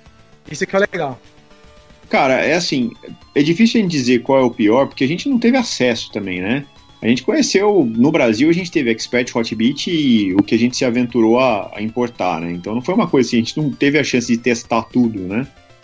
Mas uh, esse Cássio é dureza. Esse aí eu teve um amigo meu, Paulo Maluf, que deve estar, tá, se não está assistindo o canal, é um grande colecionador de MSX de Piracicaba. Levou pra gente ver uma vez e realmente é isso aí que você falou, assim, tipo. É, e, se eu não me engano, ele não tem antena, ele não tem cabo, né? Ele tem uma antena, né? Ele pega no RF. É, é, se eu não me engano, esse tem Cássio. Muito MSX 1.0 só tem RF mesmo. Se eu não, se eu não me engano, esse, esse Cássio especificamente, ele tinha uma antena que você punha nele e você pegava na antena do RF da TV, ele não tinha nem cabo. Era um negócio de louco, assim, era bem, bem baratinho, bem, bem podrinho, assim, mas era interessante, era legal, assim, eu teria um Funciona, ah, funciona igual aquele Master, Master System Compact? Super Isso, compact, né? Mesma coisa, exatamente. É. Eu teria um MSX desse hoje só pra assustar as visitas, assim, só pra falar assim, olha que coisa esquisita que a gente jogava. e é isso, mais alguma pergunta? Ó, tem, tem uma pergunta aqui que, que o Mikael perguntou aqui. É, a gente só fala de jogo, já que o, o, o, o, o Ed falou que no Japão era utilizado para outras coisas além do jogo, o Mikael tá perguntando quais é, os softwares, é, me, os melhores softwares do, do, do MSX fora jogo. Posso, posso responder pelo Ed essa? Manda bala. Posso? Mikael, não tem, beleza? É isso. Você concorda, Ed? Não, realmente software é difícil pelo seguinte: é, quando o computador era especializado, ou em MIDI, ou em é, é, edição de, de, vídeo, qualquer outra coisa assim, em geral ele já vinha com software embutido dentro dele. Esse software para outro computador muitas vezes não ia ter serventia nenhuma, sabe? Porque ele tá usando funções específicas daquele modelo, assim. Fora isso, cara, você vai ter os softwares genéricos de planilha de, de dados, editor de texto e coisas desse tipo, assim, que você vai ter em todo computador, mas softwares bacana mesmo são só nos computadores dedicados. Né? E, e olhe lá. Tipo aqueles da Yamaha que vocês falaram, né? Sim, é, esse vai ter um programa. Assim, tem, tem um software de mídia interessante. É, da, tem uma empresa chamada Bit2 que fez alguns jogos. Que ela, ela lançou é, dois softwares de mídia, um chama Midsaurus, o outro chama Synthesaurus. Esses são dois softwares que você pode rodar em qualquer MSX, por exemplo, que servem para editar música. Um edita FM, o outro edita MIDI. Beleza. Assim, só para não dizer que não tem de verdade, tá? Uh, saiu uma porrada de coisa. No Brasil a gente teve o Aquarela, a gente teve outras é, é, outros softwares, outras coisas. A gente chegou muito perto de ter um programa bom de ter de desktop publishing aí que era o Grafos que era usado, vamos dizer assim, quem tinha um MSX e precisava usar isso, ele fazia o trabalho, mas era ruim. É, na real, cara, quem tinha essa necessidade de fazer algo um pouco mais profissional, ou o cara partia para o PC, ou o cara terceirizava e contratava uma empresa que fazia isso. Ninguém, assim, realmente sério se arriscava a fazer isso no MSX. Teve quem fez, ah, mas meu tio tinha uma empresa de contabilidade, fez a planilha de custos e contas a pagar e a receber, e, ok, é um caso isolado, mas não podemos falar de mercado, assim, de, sabe, ah, nossa, teve o Excel do MSX. Não, não teve. Isso não aconteceu. Ó, o Icon Games está falando aqui no, no chat que ele fazia cartazes e que inclusive ganhou muita grana no, Sim. Na, na época com usando do MX. Fazia, mas cara, é, é, o que eu tô querendo dizer é assim, era uma coisa amadora, não era uma coisa. Você não, você não podia chegar e falar assim, puta, vou fazer um negócio baseado no Grafos 3 do MSX, porque ó, é legal. Não, não isso não rolava. É, por exemplo, o, o, Amiga, eu lembro que o pessoal que tinha uma, uma, uma, aplicação mais, mais profissional na época. Seria ah. uma comparação mais ou menos assim. Um cara que queria fazer um negócio top pegava o Amiga para fazer esse tipo Não, de serviço. É, o, sim, tô falando de Brasil, tá? Uh -huh. É, Brasil, Brasil. Tô falando de Japão. Não sei como é que é a coisa no Japão, porque eu não morei lá e não, não tenho essa fonte, tá? No Brasil, cara, Teve gente que fez? Teve, cara. Eu, conheço gente que teve, tipo, esse caso que eu citei do, do, do, escritório de contabilidade é do pai de um amigo meu. O pai do amigo meu, de escritório de contabilidade, ele tinha três experts. Ele fazia contas a pagar e contas a receber lá. Era bom? Sei lá. É, não dá para saber, né? Meu pai era engenheiro e trabalhava com TK-85. Então, né? É, anos 80, né? A gente não tinha recurso. A gente trabalhava com o que tinha na mão. É, era o que tinha. Ó, o Popolon tá Brasil... falando aqui, ó. Ganhei muito dinheiro fazendo abertura para TV com Philips Graphics Designer. Então, Sim. aqui no Brasil, é, o foi muito usado em escola, né? Digo, muito usado, não... Sim, foi usado em escola. Algumas escolas usavam MSX para ensinar informática, né? digamos assim. E fora isso, realmente tinha aplicação de, de, de sobreposição de vídeo para que o MSX usava para colocar legenda, esse tipo de coisas nas, nas, nos vídeos, né? E outro tipo de aplicação, cara, tinha, é, realmente o Popolon citou ali o Philips Videographics, né? É um software que, inclusive, o pessoal distribuía junto com o MSX só para mostrar que tinha poder gráfico com o MSX 2.0, né? Realmente dava para usar, mas, é mas, não era padrão do, do mercado. mas não era padrão do mercado. O Videographics Philips era, era relativamente poderoso. Eu não sabia usar, mas era relativamente poderoso. Então, e é legal porque isso aí veio do lado europeu do MSX, né? Porque Sim. Muitos softwares japoneses chegavam aqui e a gente não tinha nem, tinha nem como usar direito, sabe? Mas esses que vinham da Europa para cá, a como Philips, esse caso do Philips, é. Sim. A Philips é holandesa, né? É, é, é. Ela deve ter feito... Outro MSX bacana, os NMS. NMS 8245, eu tive um também. Acabei de lembrar. A gente acabou não Beleza. falando nada dos modelos europeus, É. né, mas, mas tem. Mas tem sim. Esse- Esse Philips aí é europeu. Sim. É, eu, eu- eu par- particularmente eu não gosto muito dos modelos europeus, porque ele tem é, problema de, de voltagem, né? Eles são todos 220, tem problema da, da fonte que é diferente também. Ah, mas isso é mais frescura minha, quem quiser aqui adapta facilmente, né? O esquema de usar, mas eu gosto mais do estilo japonês mesmo. Eu tive um NMS 8245, que era um MSX2, bacana pra caramba, acho muito bonito ele.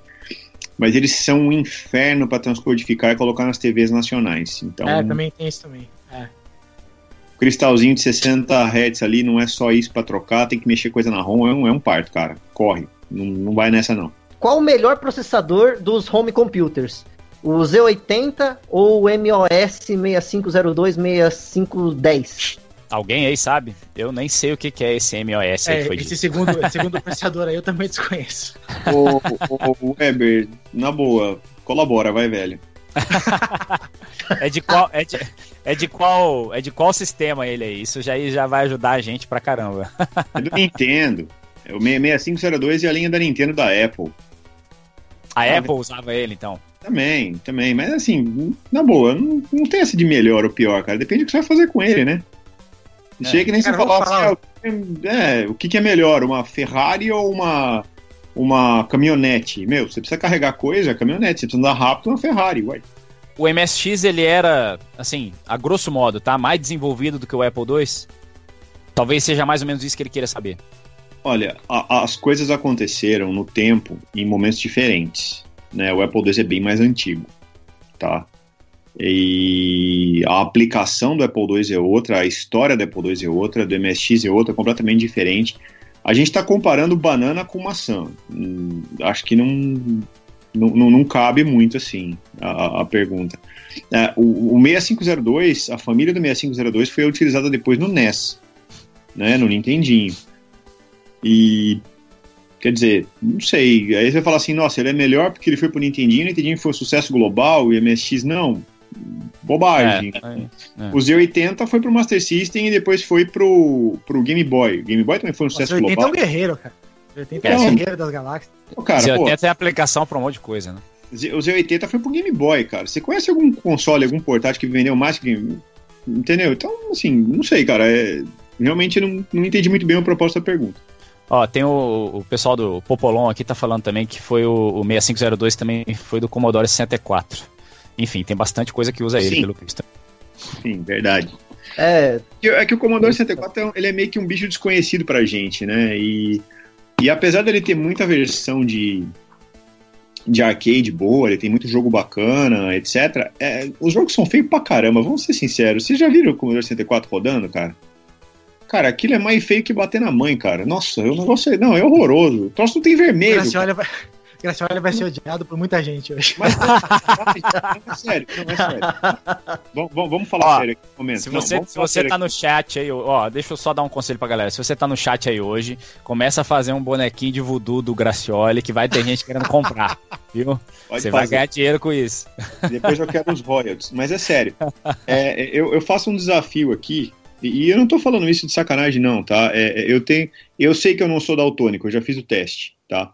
Mas se você. Eu, eu desafio vocês a pegar o jogo de Commodore 64 e tentar achar vermelho neles. Não tem, velho. Não tem. É marrom e roxo, não tem vermelho. né? Então, complicado, É. né? É feio, é feio pra caramba, sério. Não, eu gosto, eu acho bacana, sabe? Eu te, super teria um Commodore 64, pra, que nem eu falei, pra assustar as visitas ali, sem deixar no canto. Mas, porra, velho, é feio pra cacete, sério. Sabe? Não dá. É, eu, eu nunca vi um Commodore 64 rodando. É, é como eu tinha dito antes, né? é, na época ele não vinha pro Brasil. Era muito difícil você até ouvir falar da existência dele. Então, eu nunca tive a oportunidade e depois eu me concentrei mais nos consoles, né? Micro acabei ficando mais com o MSX e com o X68000 mesmo e puramente por causa dos jogos, assim. É, micro nunca foi tanto a Olha, minha área, né? A, a realidade do Commodore 64 é a seguinte: o micro em si é muito bacana, e assim como o ZX Spectrum, ele teve muita aceitação da parte dos desenvolvedores. Então muita gente escreveu coisa para ele. Praticamente qualquer jogo de arcade dos anos 80 e 90 você acha no Commodore 64, coisa que no MSX já não é bem verdade. né? Até porque o, o, o micro foi interrompido ele depois de um tempo. Mas se você procurar, tipo, eu não duvido nada, se você procurar, tipo, Final Fight, Golden Axe, você acha no Commodore 64. Mas é um jogo feio, velho. Feio, feio, feio. Não dá, não, não dá para jogar aquilo. Sério. Ó, o Ângelo tá falando aqui, ó. Se você usar um monitor 1084 original, terá cores excelentes. Eu acredito que sim. Eu acredito que pode ser verdade mesmo. É, as conexões de, de, de, vídeo também zoavam muito. Cara, se você procurar no YouTube, você vai ver que o vermelho não ajuda. Não, é, é sério, não, não, é implicância minha, não. Procura lá que você vai ver, não, não ajuda. Mas oh, até eu, o vermelho, o, o vermelho do MSX também não é essas coisas, tá? Tô isso, mas também não é não. Só de observar o, o Commodore 64 por emulação, eu posso afirmar que ele realmente tem um acesso à memória de vídeo bem mais rápido que o MSX. Pelas coisas que ele faz. Ó, que já é uma, uma vantagem, né? Ele deve fazer scroll fino também, que o MSX também não faz. É isso aí. Isso aí. Mais alguma aí? A última pergunta aqui, é, que é do Alexandre e também do Weber também. Se eles acham que o sistema 3DO foi é, baseado, bem, bem baseado mesmo, no sistema MSX. E, e ele queria saber da, da, da, questão de hardware, da licença do hardware. E, e a última pergunta mesmo, que está encaixada nessa aí também, é se o, a popularização do, do, dos home computers foi por causa do Crash de 83. E aí, o que, que, vocês acham em relação, primeiro em relação ao, ao 3DO aí, você acha que teve uma foi baseado assim no sistema do MSX a ideia? Eu acho que foi mais baseado na ideia dos videocassetes, né, não? Na ideia comercial, eu digo assim. Olha, Caramba. eu não sei, eu não sei em que ideia foi baseada, só sei que foi uma péssima ideia. não fala assim, cara. Ó, 3DO, ó. Eu também, Olha, eu também. 3DO eu gosto também. Eu acho que só o que dá pra falar é que como é a Panasonic, né, que foi a idealizadora do projeto, assim, talvez tenha algum conceito lá no fundo que tenham aproveitado, mas eu acho difícil. Mas assim, é, é, vale a gente lembrar que, na verdade, a, a, Panasonic ela trabalhou em conjunto, né? Mas é. a idealização mesmo do projeto veio da, da, da, própria 3DO Company, né? Que foi criada pelo Trip Hawkins lá, que era da EA e tal. É, a gente não sabe até que ponto assim, a participação da, da, Panasonic foi tão, tão forte no projeto em si. Eu, sinceramente, eu não lembro agora para falar. É... é... não, o que dá para falar é assim, que o MSX, né, a ideia era ter um conglomerado de empresas fabricando é, o mesmo computador. Realmente isso, isso aí aconteceu no 3DO também, é, né? Tinha era a ideia do 3DO. 3DO. Exato. Mas acho que fora isso, acho que não tem mais nada, não. Eu acho que a, a filosofia da coisa pode até ser, mas... É. Não dá pra dizer porque, cara, não tem, não tem nem retrocompatibilidade, não tem nada. Eu acho que foi só o espírito da coisa mesmo que, que passou para a próxima encarnação, vamos dizer assim, né? E foi. Isso aí é um, é um, negócio que eu já escutei, aliás, bastante, viu? Essa história do 3DO seria o MSX3, mas. É, lá, mas eu, eu, acho que não cabe nem como sucessor espiritual, viu? Eu acho que não, não tem ligação. Não, né? não, É no máximo é, tem essa ideia de, de, de, conglomerado de empresas aí, podendo é. lançar e tal, e acho que não passa disso mesmo. É, bom, pelo menos tem mais jogo legal pro 3DO do que pro Turbo R, né? Mas. Né? E é, qual que era a outra pergunta, Isui? Do, em relação ao Crash? Do, do, do Crash, se, o, se, a popularização dos home computers no ocidente foi em razão do Crash de 83. No ocidente eu, eu não tenho dúvida. O, o é, talvez os micros tenham responsabilidade também na, na, na, no, na ocorrência do Crash, né? Se você for analisar. Porque os micros começaram a produzir coisas muito melhor do que os videogames estavam produzindo. O que, que vocês acham? Concordam comigo? Cara, eu acho que sim. Não tem, não tem muito a ver com o MSX, mas. É, se a gente for considerar que o Crash foi basicamente por causa do Atari, né? E você tinha computadores fazendo coisas bem mais evoluídas do que o Atari fazia já, eu acho que dá para afirmar alguma coisa assim, mas difícil ter certeza, né? Cara? É, eu acho que nessa época o Apple II começou a estourar nos Estados Unidos, né? Pra, pra jogo. Foi. Eu acho que foi bem e... coincidiu com a época do Crash. Foi, foi sim. É... Eu acho que não tem como negar isso, assim. Foi uma. Acho que é inegável, assim. O, o, o que levou ao Crash, o que. As, as consequências, o que etc. É que a gente não, não sei se cabe no, num assunto para discutir aqui nesse momento numa live de MSX, mas que realmente é. que não tem como negar, não. Não tem mesmo. É.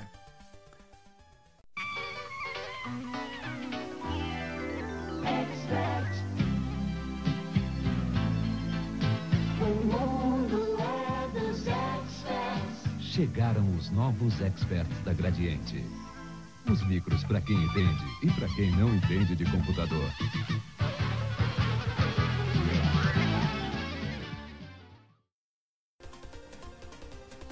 Então, a gente sabe que o MSX foi criado para ser totalmente plug and play, né? É sem, bem fácil para o usuário poder acessar as funcionalidades do, do, do, aparelho, sem necessidade de instalação de softwares e coisa e tal. Esse conceito perdurou de fato durante todo o tempo de vida do, do MSX e fala um pouquinho da, da, das expansões importantes que foram lançadas para ele, né? Pode começar aí, Ed. Bom, no, no, no, universo oficial do MSX, digamos assim, realmente perdurou. Você tinha um, um drive de, de, disquete que você queria colocar, você só espetava o interface e um abraço. Você tinha um expansor de MIDI, só espetava o expansor de MIDI e um abraço. Um mouse, a mesma coisa, e qualquer outro tipo de expansão sempre foi assim, não tinha driver como tem hoje do Windows que dá bug, nada. Era, ligou, tá pronto. Agora, quando chega aqui no Brasil, né? Quando chegou na, nas expansões que foram feitas na época, assim, tipo a Mega RAM, aí a coisa já muda de figura, né? Você espetava a Mega RAM e você tinha que fazer uma conversão de um jogo que foi dumpado de um cartucho para poder funcionar. Né? E a mesma coisa com a Mapper. A Mapper também não nada ia funcionar direto, teria que fazer uma adaptação do jogo e tal. Aí, nos acessórios nacionais, eu acho que esse conceito de plug and play foi meio dando tchau, assim. Né? Mas na, na vida útil do MSX no Japão, eu acho que ele perdurou direitinho, assim. Mas você diz, quando você fala dos nacionais, você diz da não oficial, né? É, o que tudo que aconteceu aqui no Brasil é não oficial, né? É. Mega RAM, Mega RAM, inclusive é criação nossa aqui, né? Do, da, da terrinha aqui, que eles nem conheciam essa, essa possibilidade lá no Japão. Mas. É, mas a Mega RAM sozinha não faz nada, né? Você tem que pegar um software num cartucho, fazer o dump dele, mudar os endereçamentos de memória para funcionar na Mega RAM, e depois você ter que carregar o jogo de um, de um disquete para Mega RAM para poder fazer funcionar. É uma gambiarra, né, que foi feita aqui para poder jogar os jogos de maneira mais barata. Então essa, essa realmente não é tão plug and play assim. Quer complementar aí, Gracioli? Olha, cara, eu acho que vou, vou na, na onda do Ed aí, cara. É, no Japão a coisa foi muito bem feita, né?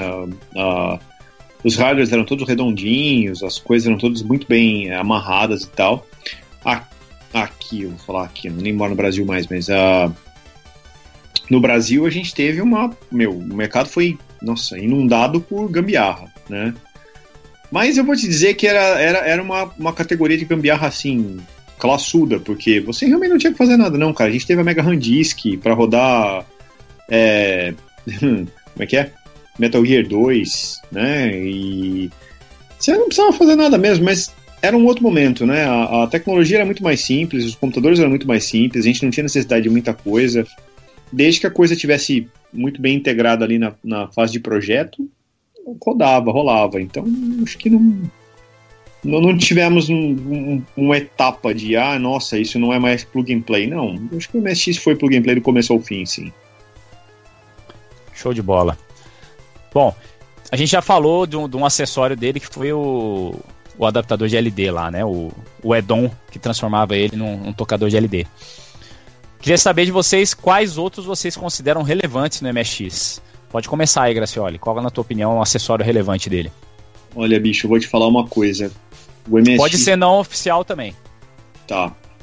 Uh, o MSX é um, era um, o MSX foi um computador que começou numa época em que a gente conseguia carregar jogo por cassete, né? Eu vou dizer que, meu, sem um drive se fica louco, porque cassete deixa qualquer um louco, cara. É, é, é um porre, é sério. Eu usei muito no Spectrum e não gostava, achava um porre aquilo. E, pô, drive, né? Parece óbvio hoje a gente falar drive, mas pô, na época não era, cara. Pra você ter um drive na época era caro pra caramba. É, é eu, eu não tive, eu não tive um MSX com drive. Até esse, então, até esse, esse Panasonic aqui, pra vocês terem uma ideia. Eu vou falar o seguinte, foi fácil convencer o meu pai a me dar um MSX falando que era computador. Convencer ele a me dar um drive foi quase impossível. pois é. Sabe o que acontece, cara? Eu lembro que teve uma época em que o MSX2 começou a requerer drive de 720K.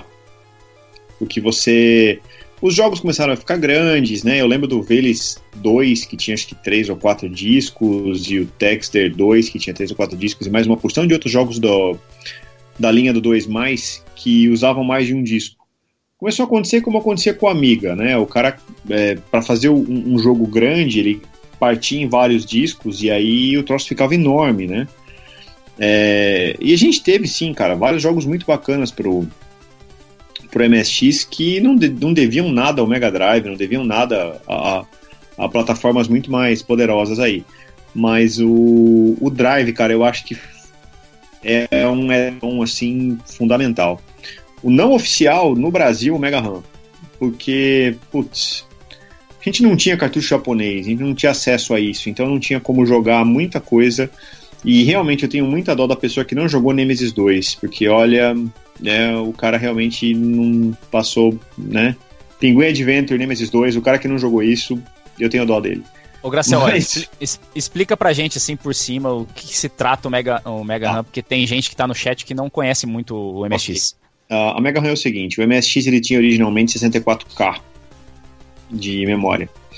E com o tempo começaram a, sa a sair cartuchos no Japão, onde a ROM era bem maior que 64K, 128, 256, etc.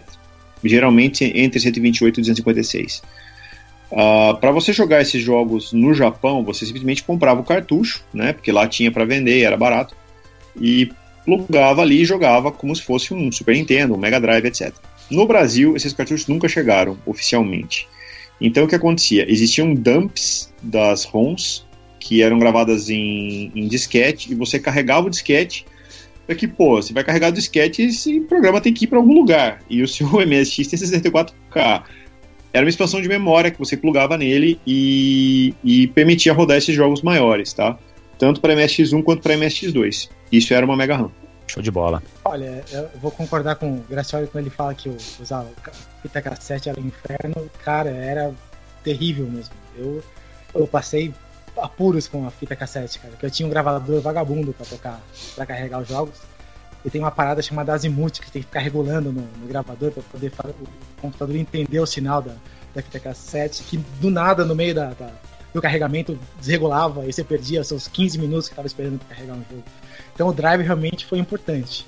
A Mega RAM foi importante, mas o que mais me marcou, cara, foi um, um, uma expansão para nós aqui no, no, no, Brasil, que foi o, o, o chip de som da Konami usado em um cartucho separado que acontece? O MSX só tinha, só tinha três canais de áudio, né? Meu que era PSG. É, só tinha três canais de áudio que era o PSG. Aí a Konami, como é, é, é, ela queria sempre puxar o, ele, empurrar o MSX pro, pro máximo que ele podia fazer, ela bolou uma, uma expansão de áudio que ela colocava dentro de, de alguns jogos. Aqui no Brasil, como a gente mal tinha acesso aos cartuchos da Konami, quanto mais aos cartuchos especiais com, com o SCC, o que foi feito? Quem conseguia um cartucho desse fazia um chaveamento no, no, no cartucho para o chip poder ser reutilizado em outros jogos junto com a Mega RAM, por exemplo. Então, vários jogos da, da série do Grado, Gradius 2, o Salamander, o Parodius, o Space Mumble, Metal Gear 2, a F1 Spirit, deve ter mais que eu não estou lembrado agora. Todos eles usavam essa expansão de áudio que era SCC. E você utilizando a Mega RAM mais o SCC, que eram dois cartuchos, usava os dois slots da MSX para fazer isso, você conseguia acessar é, esse áudio diferenciado, que era uma coisa maravilhosa. Assim. Eu ainda não conhecia o FM do MSX. Acho que o FM veio depois, posso até estar tá, tá me Foi. confundindo, mas acho que ele veio Foi. depois, né? Foi. Eu não conhecia. O áudio. Quando é, eles começaram é difer... os dois mais é que entrou a FM PAC na é. história. E, e, o áudio que o SCC oferecia é uma coisa fantástica, assim. Tem trilhas sonoras que eu, eu guardo na cabeça até hoje, assim. Primeira vez que eu ouvi um, um SCC funcionando, eu não sabia nem que aquilo podia ser feito no MSX, sabe? Era uma diferença de áudio tão grande que dava gosto de ver, assim. Então, para mim, isso é uma, é uma coisa que na época, que se eu, eu não tivesse um, um, cartucho de SCC junto, eu ia estar tá deixando de curtir boa parte do que o MSX tinha de oferecer, especialmente o filme da Konami. Show de bola. Você acha que o MSX poderia ter ganho a batalha contra os PCs baseados em MS-DOS que, que ficaram populares e, e foram a principal razão pelo, o abandono da plataforma. Para isso, o que, que você acha que teria que ter sido feito de diferente? Cara, eu vou falar até uma heresia aqui, eu acho, cara. Eu, eu gosto do MSX como você gosta do Jaguar, cara. Cegamente. mas, eu, mas até eu vou admitir que não, cara. No MSX não tinha chance de competir com, com outros PCs. Da mesma forma que não eu admito que o Jaguar não tinha chance nenhuma de ganhar nada. não tinha chance, cara, porque o MSX era um computador que foi projetado em 83, né, cara? Era uma outra era da, da informática, que os PCs começaram, de num certo momento, os PCs começaram a avançar numa velocidade muito grande, assim, o MSX ficou pra trás. Não tinha mais como. Podia colocar expansão de, de vídeo, de, de, de memória, tá, mas é, continuava sendo um computador baseado no Z80, cara. É um, um processador que roda 3.58 de velocidade, assim, uma coisa bem simples. Assim, não tinha mais como competir com, com 286, com outras coisas assim, impossível. Eu acho que não tinha que fazer mesmo. O padrão da MSX é, acabou sendo refém da sua própria ideia, assim, essa ideia de estar sempre compatível um com o outro, né, só aumentando alguma coisinha ou outra aqui, acabou que no final foi o, fim, o, o motivo que ele não foi para frente, né, não foi popular. Né. Acho que ele não tinha chance não, acho que não tinha o que fazer. E aí, você concorda aí, Gracioli? Olha, cara, eu vou dizer o seguinte: uh, as, as coisas, os produtos, eles têm um tempo de vida no mercado. Né? E você tem que saber renovar isso e, e, reinventar isso. E eu acho que o MSX não soube. Né? As, as empresas é, é, é, encarregadas aí de, de tomar conta do padrão não, não souberam. E eu acho que não é nem questão de não souberam, elas não tinham muito o que fazer, cara. Quando o PC pegou no mercado, foi uma coisa tão violenta, tão grande, com tanto dinheiro envolvido, que não, não tinha muito o que fazer, sabe? Era. E, e, foi o que o Ed falou, sabe? A MSX era um, era, era um micrinho baratinho ali pra você ter em casa ali para fazer suas coisas, cara. Foi um troço feito, um produto feito para popularizar um. um tirar um, um, esse estigma de que você. computador era uma coisa para um profissional e um cara da informática. Não, computador pode ser uma coisa para todo mundo. Só que tem que ser uma coisa barata, acessível, e foi o que aconteceu, assim, ele foi isso. Então não tem muito como falar assim, nossa, o MX venceria uma briga contra os PCs. Não tem como, cara, não, não vejo como, sabe? É, eu acho que é, é muito dinheiro envolvido, são muitas empresas envolvidas e o padrão mudou, então não tem muito o que fazer. É, o MSX não era. Ele era profissional até certo ponto, mas o nível de, de empreendedorismo que, que, que veio encarregado, o, o, os PCs e os Amigas e os Apple e etc. que vinham da mesma época do fim da vida do MSX, não tinha como ele combater, como combater, não tinha. É, o Icon Games aqui, que é o Slotman, tá inclusive falando que o que na verdade não foi nem o PC que matou o MSX, o Amiga já matou o MSX e depois o PC acabou matando o Amiga, né? Sim, foi isso mesmo. Ah, ah, o MSX ele, ele, ele foi ele, ele tava muito consagrado como uma máquina para jogo, tá? Eu acho que isso não é vergonha nenhuma, tá? Tem gente que fica, ai, não, não é videogame. Cara, tá bom, não é videogame porque você roda aplicativo nele, mas todo mundo usava ele para jogar. O MSX ele, ele poderia ter sido, vamos dizer assim, um bom concorrente pro NES, pro Master System, etc. Quando o Mega Drive entrou na parada, já ferrou tudo. Quando o Amiga entrou na parada, ferrou mais ainda. Aí a gente fala em Super Nintendo, sabe? Em videogame com CD e, e, e PC com multimídia. Ah, não, acabou. Chega, deu. Entendeu?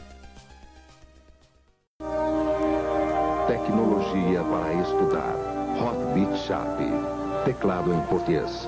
64 KB de memória expansível. Linha completa de periféricos e acessórios. 16 cores no vídeo e muitos programas para você estudar física, química, matemática, línguas e muito mais. Hotbit Sharp na volta à escola. Aqui começa o futuro desta geração. Bom, vamos lá, Graciola. Agora a gente vai entrar na parte de jogos. O MSX teve uma tonelada de jogos lançados, principalmente no Japão, que era seu maior mercado. Dentre eles, verdadeiras pérolas, como os dois primeiros jogos da série Metal Gear. Que outras séries importantes que você lembra aí que começaram no MSX? Ah, bicho, de para te dizer assim, de memória assim, Gradius. Não tem nem o que falar. O primeiro Gradius do MSX não é exatamente muito bonito, tá? Ele fizeram ali o possível que dá para fazer num cartucho de 128K, mas a série está muito bem representada no MSX, eu diria. O Salamander do MSX é meio esquisitinho, tá? Ele não é exatamente o Salamander exatamente do arcade, porque eles fizeram uma adaptação e uma porção de coisas. Mudaram algumas coisas que, no, que em relação à versão de arcade, a versão do NES, por exemplo, é, é, é um pouco mais fluida, assim, né? Um pouco mais. É... Eles fizeram com o Salamander de MSX o que fizeram com o Double Dragon 2 do NES, entendeu? Ele se tornou um jogo diferente, não é um jogo ruim, mas ele é um jogo que não é exatamente o que você está habituado a ver. Pô, eu prefiro o Double Dragon 2 do NES do que do arcade. Não, com certeza. Eu acho que eu, você e todo mundo, né? Mas o. É, não, é, com certeza. Mas foi uma, uma, uma um fato que, assim, eu acho que não dava para fazer aquilo com o hardware disponível, sabe? Eu acho que não, não, não dava para fazer. E eles nem tentaram, eles apontaram para outro lado e eu achei que ficou legal. Cara, tem a série do, do, do, Não é bem uma série, né? Tem um jogo, dois jogos, que são a, o Penguin Adventure e o Antarctic Adventure, que eu acho muito legal. E surgiram ali e não saiu pra. Não, não, não. NES tem. O NES tem Antarctic Adventure, se eu não me engano. Tem, tem sim. A Leste. A Leste, cara, puta. A Leste Zanak, é, que nasceu no MSX e foi. Assim, puta no sucesso. Tem, tem mais uma porção de coisa que eu lembro, mas eu tenho certeza que mais ninguém jogou, entendeu? Então. é. Metal Gear, né? O Metal Gear tem uma coisa engraçada sobre ele, né? Uh, diz a lenda que o, o, Hideo Kojima, quando foi fazer o Metal Gear, ele não queria fazer um jogo de é, é, é, stealth action, assim, de, de você ir escondidinho e matar os caras, assim, não. Ele queria ter feito um jogo tipo contra, um, um tiroteio, assim, um negócio para você sair correndo e matando todo mundo. Só que no MSX sumia sprite, né? Você tinha limitação de hardware dele, você não podia colocar muita coisa na tela. Então ele teve que forçadamente fazer o jogo virar um jogo para você se esconder no cantinho ali e tal, e matar o cara escondido e tal, porque o MSX não aguentava. E isso inaugurou um gênero. Então, pô, só aí é uma, né, um, sem querer. É, sem querer virou um, pô, virou um puta sucesso, né, cara? Quanto jogo desse tem assim hoje em dia, né? Então, pô, o próprio Assassin's Creed e os jogos atuais pegam dessa, dessa, dessa fórmula que foi um incidental, assim, foi totalmente uh, ocasional. É isso aí. Bom, agora o Ed vai lembrar de um monte de franquia da Konami que deve ter nascido no MSX. Fala aí, Ed. Bom, fora, fora os da Konami que já foram citados aí, tem. Eu tô até com uma, uma cola aberta né, na página. Teve muitas empresas que, que fizeram jogos no MSX também. É, por exemplo, a Square teve o Aliens. A, é, o Aliens teve o Final Fantasy, teve o Dragon Quest, uh, teve o Chevios, teve, teve a série Is. Isso. Uh, eu tava tentando é, lembrar essa. Isso. Verdade. É, isso. Teve uma outra série que. Uh, Sorcerion, Shaq. Uh, o que mais? Tem o Undeadline também, que saiu para outros computadores mais tarde. Uh, tem uma opção, cara, de jogos que apareceram primeiro no MSX. Puyo Puyo é um deles. Posso fazer um adendo aqui? Pessoas, joguem Undead Line, por favor. É, Undead Line é uma Sério? pérola. É. Legal. Bem tem legal. no Mega Drive, tem no X68000, tem no MSX. Joguem, é bom. O, o Castlevania nasceu no, no MSX ou ele nasceu no Famicom Disk System? Olha, eu tenho quase certeza que eles saíram no mesmo ano. Eu não sei qual que saiu primeiro. É, é, eu, eu vi aqui. Os dois nasceram em 86, mas é, o do Famicom Disk System veio em setembro. Mas o do eu tenho, MSX eu, eu não consegui a data. Eu tenho a impressão que o do MSX veio primeiro. Eu, tenho a impressão é, o MSX, eu acho que o MSX veio antes com o nome de Vampire Killer. E depois eles marretaram ele no NES pra virar o Castlevania. Acho que esse nome Castlevania nem existia no MSX, se eu não me engano. Ó, olha só. É, segundo o GameFAQs, ele, o do Famicom Disk System veio quatro dias antes. É praticamente lançamento, é praticamente lançamento simultâneo dos dois. É. Ah, o interessante é que os jogos ah, não, são bem minto, diferentes. Minto. Quatro dias não, foram 34 dias. O do MSX veio no dia 30 de outubro e o do NES no dia 26 de setembro. É, os jogos são bem dias. diferentes, né? O do MSX tem tem uma pegada um pouco, um pouco mais com uma coisa de, de RPG, assim, de mapa, né? De pegar itens e tal. A versão do Nintendo é mais um arcade direto, assim, né, não tem muito. Cara, eu não acho, não. Eu acho que é a mesma coisa. Até, até pelo sistema de jogo, né? O, o do NES usa scroll, né? Do MSX usa sala por sala, né? É, é não, é, mas... Acho, acho, acho que a diferença é bem considerável. É bem versão mesmo, né? São versões é. distintas, apesar de terem sido os dois programados pela Konami. Deve ter dado, principalmente por causa do hardware, né? Esse lance do scroll aí é. Tinha um problema. Eu lembro que o ColecoVision tinha problema. O MSX não tem problema em scroll, né? Tem. Mas. Tem, opa. O MSX tem não, mas... problema grande scroll. Mas assim, eles conseguem ultrapassar esse problema, né? Tem vários jogos que, que tem scroll no MSX. Tem recursos, mas não é uma coisa que a indústria pegou, não. Eles preferiram fazer as Gambi mesmo e. Cara, eu, eu, não sei, eu não sei te explicar exatamente a razão, mas o MSX2 ele só tem scroll via hardware é, é vertical. Horizontal, sei lá é. porque não foi implementado. O scroll horizontal no MSX2, quando não era feita alguma, alguma programação em separado, ele era feito da mesma forma que era no MSX1. O que acontecia? Eles pegavam uma página de caracteres de texto e faziam os desenhos ali, eles mexiam essas páginas um caractere por vez para esquerda ou para direita. É por isso que o scroll é tremido, sabe? Uhum. E é assim que eles é, conseguiram bolar um jeito de fazer o scroll no, no MSX funcionar. Horizontal, pelo menos. Bom, então com certeza foi para burlar essa. Burlar não, para não ter que se meter nesse problema do scroll que eles fizeram essa versão diferenciada aí pro MSX do Castlevania. É. Né? Até não, o contra do MSX é tela por tela. De repente, se tivessem é. feito para 2 mais, em vez de para MSX2, mas não fizeram, então ficou assim. Bom, vamos lá, vamos entrar agora nos top 5 aí dos jogos que vocês mais gostam do MSX. Vamos começar com o Ed aí. Fala aí, Ed. Quais, qual é o seu top 5 aí, cara? E comenta cara, um pouco sobre cada um deles. Eu vou, eu vou até recorrer, que eu nem lembro quais que eu coloquei aqui, são tantos jogos, cara, mas eu vou colocar de volta na lista aqui. Bom, posso citar de cabeça o Nemesis 2, que é, acho que é o meu favorito da MSX. A primeira vez que eu vi o Nemesis 2 rodando, eu, eu assim, na minha visão de criança, para mim eu tava vendo um arcade em casa, assim, sabe? Porque era os gráficos, o jogo, a música, a ação, os inimigos, as fases, é tudo para mim era tudo muito impressionante, assim. Aí, fora isso, o primeiro Metal Gear eu acho demais também. Eu acho um jogo que quando eu joguei a primeira vez, eu não entendi exatamente o que eu tinha que fazer, porque era inteiro em japonês, né? É, você ia andando pela, pelas telas e ia pegando os itens sem saber da história. Né? Mas eu, ainda assim eu achava o jogo interessante. Quando eu comecei a entender um pouco mais da história, aí eu, eu dei muito mais valor pro jogo. O que mais? O Space Mumble é muito legal. O Aleste, é outro team-up, jogo de navinha, né? É muito bom. É muito bom pra. No MSX, assim, é, na questão da ação e da quantidade de inimigos na tela e da variedade, acho que é um dos melhores que tem. Uh, o Pinguim Adventure é muito legal também. É muito bom. Gráficos pro MSX, aquele gráfico do Pinguim Adventure é sensacional, aquele pseudo 3D assim rodando, aquilo tá muito bem feito. Tem, tem muito jogo bom, cara, pra citar no MSX. A gente vai ficar aqui até, até amanhã discutindo, só, só os da Konami. só pegar só. Eu tô olhando pra prateleira aqui, só os da Konami. Agora, tem um jogo que passa meio desconhecido, que a galera não conhece, um jogo chamado Mr. Ghost. É um jogo. É mais um jogo de, de, de plataforma que é de tela de tela, mas é um, é um jogo muito legal, um jogo de, de ação também. Você controla um fantasminha que. Você. você uh, uh, tem, tem que destruir um demônio no fim da fase, assim, é muito, é muito bacana. O, o Ed tá se adiantando e já tá falando uma das pérolas mais desconhecidas aí do, do MSX, que é esse Mr. Ghost. Esse jogo eu, eu também não conheço ele, viu? Inclusive, é ele é um jogo bem raro e difícil de conseguir. Pela caixinha tem cara de ser, de ser bem, assim, joguinho de aventura.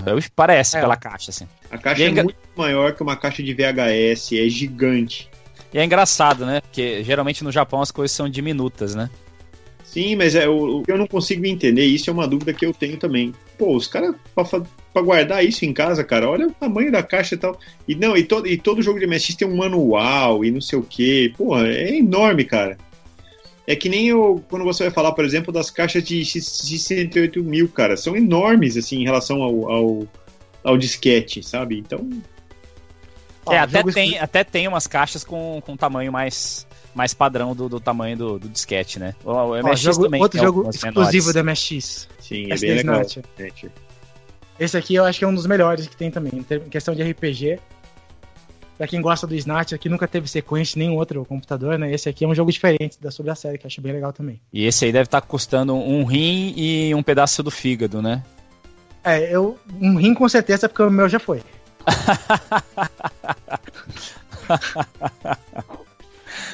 é isso aí. É isso aí. Vamos lá. Gracioli, fala a tua lista aí, cara, seu top 5. É, bom, o Ed falou vários aí já, cara. Eu gosto muito do Nemesis 3. cara, eu não vou nem, nem me meter a olhar, porque tem tanta coisa lá. Mas eu gosto do Nemesis 3. Eu acho muito bacana, porque, tipo, porra, é esse aí mesmo. O Nemesis 3, cara, é, é um negócio que assim. Tem pra Famicom? Tem. É melhor? É. Falar o quê? É mais bonito. Mas, puta, é tão legal no MSX, cara. É, é, foi tão bacana jogar isso na época. Uh, o Gradius 2. Gradius 2, tá? Ó, vou dar mais uma dica aqui também, fora do mundo MSX, mas que eu sei que muita gente aqui vai curtir. Existe uma coletânea para PSP que chama Salamander Deluxe Collection. Nesse Salamander Lux Collection tem vários jogos, tem o Salamander 1, Salamander 2, tem um outro jogo da Konami que eu não lembro o nome agora, um outro shmup. É, os X-X. Isso. E tem, e tem o Gradius 2 com scroll fino, mas é o do MSX. Eles arrumaram isso e, cara, ficou do caramba. Joga porque é bom pra cacete. Uh, que mais? Eu gosto muito do Texter. Aliás, a gente tem uma piada entre os meus amigos que é uma coisa muito engraçada, né? O, o tem um amigo meu cujo apelido é Pijama. Pijama, se você tá assistindo a gente, abraço pra você. Uh, o Pijama, ele era um moleque que na época tinha um pouco mais de grana que a gente e ele comprou um Apple 2GS, tá? Que era uma máquina cara pra época. E eu tinha um MSX. E aí o Pijama pegou, o que que é isso aí? Chevios. Ah, Chevios é coisa linda. E o Pijama comprou o Apple 2GS e, e ele tinha Texter. E aí ele chegou para mim e falou, pô, vamos jogar Texter e tal, vamos. Fomos lá na casa dele, chegamos lá, Cara, o, e, o Texter do Apple 2GS é horroroso, é uma bosta, é um jogo feio. E, e o do MSX, que, pô, humildezinho, né, ali, é legal pra caramba. Então, quer dizer, a gente tirava salvo. Falou assim, ah, você comprou essa porcaria aí, pagou uma grana aí, o do meu do MSX é mais legal. uh, o que mais? Existe o Texter 2, o Firehawk, que eu falei um pouco antes, que, puta, na minha opinião é um jogão, mas muita gente não jogou porque não tinha um drive de 720. Veles 2, ah, mais uma franquia que começou no MSX e que foi também, o Veles. Conhece Veles, Vales? Sim, que foi pro Mega depois. Foi. Isso, também. Fez, então, fe, ficou famosa, acho que no, mais no Mega, né? Foi. É da. Com, da com Vales 3. Da Renovation Telenet, é. tem gente que odeia essa empresa, eu acho bacana. É, tem umas coisas legais deles. Uh, Final Zone, cara, é outra franquia também que surgiu no MSX e foi. Uh, e existe, cara, e na minha opinião existe o Knightmare, cara, que é o, pra mim, é o jogo de MSX definitivo, cara. É, tipo, é um troço que só saiu lá e só tem lá e não saiu pra nada, cara. Não tem pra NES, não tem pra nada, nada. É verdade, o primeiro, né, não saiu pra mais nada. Não, mais nada. E, pô, Knightmare é do caralho, cara, que ele é uma aula de jogo. A Konami tava na melhor fase dela, eu acho. Ah, Rinotori também. Rinotori. Rinotori. Mas sabe que Rinotori é um anime? Eu não sabia dessa. Rinotori tem um anime dele. Eu não sei Nossa. se é um anime baseado no jogo ou ao contrário, eu não tenho certeza. Não, não, é o, o, jogo foi baseado no anime. O Rinotori tem um anime e tem um anime do Salamander também, cara. Eu tenho, inclusive. É, esse eu nunca assisti, que é chato pra caramba, mas tem também. É, que mais? Deixa eu pensar aqui. Cara, vocês vão acho me xingar, que cê, Acho que você já falou umas, acho que o top 10, acho que já. eu, vocês vão me xingar, cara, mas eu gosto de um monte de jogo espanhol podre que veio, partido, veio do Spectrum também, tipo After the War, não sei se vocês lembram disso. Não, não conheço. Navy Movies, Army Movies. Eu gostava do Fantis. Também. Fred Hardest. Lembra disso? Hardest, lembro. que mais? Tinha um monte de jogo que veio da, da, da Dynamic Software, que era um, era, é, era um jogo feio pra caramba, mas era legal. que mais? Tinha um jogo que era o Camelot. Camel, era Camelot que tinha. Sim. Isso, é. Tem um que eu sou curioso até hoje pra saber o que, que se fez dele. É um jogo que chama Demonia. Só que é Demônia 1. 1. Eles colocam na abertura, Demônia 1. Eu não, nunca teve dois, cara. Porque o cara é tão pretencioso que lançaram o jogo com o nome de Demônia 1. Isso não era um que era pra ser tipo um Ghost in Goblins, alguma coisa assim? É, é, horroroso, é, horroroso, é, medo. Mas joguei muito. Alpha Roid, que eu já citei, que na minha opinião também é. Foi coitadinho desmerecido, ninguém lembra do Alpha Roid. Um, Eggerland Mystery. É, Magical Kid Wiz. Também. Teve Puzzle Bubble, teve Puzzle Bubble não, teve Bubble Bubble pra MSX, que era legal também. O Arcanoid 1 e 2 MSX é bom. Cara, dá, dá pra ficar falando aqui até amanhã, cara. Deixa eu pensar. Bom, deixa eu, deixa eu falar a minha. Minha lista de top 5 é, é uma piada em comparação com a de vocês aí, viu? Porque, cara, na época eu só jogava os joguinhos de cartucho, praticamente, que a gente tinha à disposição aqui no Brasil. Não, mas fala aí, vamos lá. Então, meu conhecimento é muito raso. Olha só, os jogos que eu mais gostei de ter jogado no MSX: Hyper Rally. Joguei Sim, pra caramba. Nossa, é, viciado em Hyper Rally. Aqueles de Olimpíadas, o Hyper Sports e o Hyper Olympics, joguei pra tudo, caramba também. Tudo, tudo, Konami também, né? Tudo Konami. Adoro, adoro, adoro esses jogos. Nossa, o teclado do, do, do Expert do meu irmão ficava Nossa. detonado por causa desse negócio, mas, mas valia a pena. Tinha um pinball para ele que eu achava sensacional, Rollerball. Vocês rollerball. lembram dele ou não? Pô, era muito legal aquele pinball. Rollerball era bom. Columbia, sensacional também, que você chegava no finalzinho da, da fase lá, você enfrentava uma nave mãe e tal. Isso pra, pra criança que eu era na época, eu achava sensacional. Ó, oh, Nightmare. Pitfall 2, que eu já tinha mencionado que eu acho a melhor versão do jogo, é a do MSX. Joguei muito também no MSX. E agora eu vou falar de dois que eu, tô, que eu joguei mais recentemente, que é o Aliens, da Square, e o Space Mumble, que é um, um shmup fantástico. Esses aí acho que são os meus top 5 com esses dois adendos aí desses jogos que eu peguei mais recentemente, que eu fui conhecer mais, mais agora. O Nightmare, cara, é, é engraçado. Eu lembro que na época as eu, eu via nas revistas assim, putz, eu ficava com a vontade de jogar e tal, e não tinha acesso. Vocês acreditam que eu nunca joguei o Nightmare? Mesmo com, com essa curiosidade que eu tenho da época, eu não joguei o Nightmare. Eu vou ter que tomar vergonha na cara e, e dar um jeito é de jogar legal. ele. É muito legal. Sério. Não, é pelas Nightmare. revistas dava pra ver, assim. Nightmare é um jogo de, de 32k que parece um Mega ROM. É, é, é, o que eu falei, cara. A Konami teve uma fase que realmente ninguém podia com os caras. Ninguém. E o Nightmare eu acho que é a assinatura dos caras, assim, sabe? Ninguém, ninguém pegava eles naquela época. Ninguém. Ninguém tinha manha de fazer jogo que nem eles naquela época. Ó, o pessoal, o, o Slotman tá lembrando aqui que o Columbia, na verdade, chama Sky Jaguar, né? É que o Sim. Columbia era o nome brasileiro que deram pro, pro jogo. E com, como, que eu fui, como que eu fui esquecer do nome que tem Jaguar, né, cara? E o que não, Chevios, não cai a live, que não cai a o live. Chevios, o, o, o Chevios do MSX, na minha opinião, junto com o de PC Engine, é a melhor versão, cara. É, é coisa muito linda, assim. É, é o de arcade, ponto. Não tem o que falar. Aliás, não é nem o de arcade, é muito melhor que o de arcade, porque ele tem um, um ele tem dois modos de jogo. Ele tem o arcade e ele tem o Far Out Saga. Puta, é lindo, é coisa linda. Eu acho que é das melhores versões.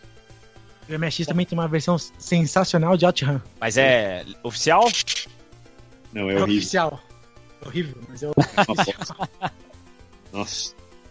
A, a SEGA não foi muito feliz com o MSX, eu não sei porquê. Eles tinham todo o conhecimento de como fazer jogo para Z80 e para aquele hardware bem né, familiarizado ali que eles estavam e não, cara, nunca acertaram, não acertaram nenhuma, Não né?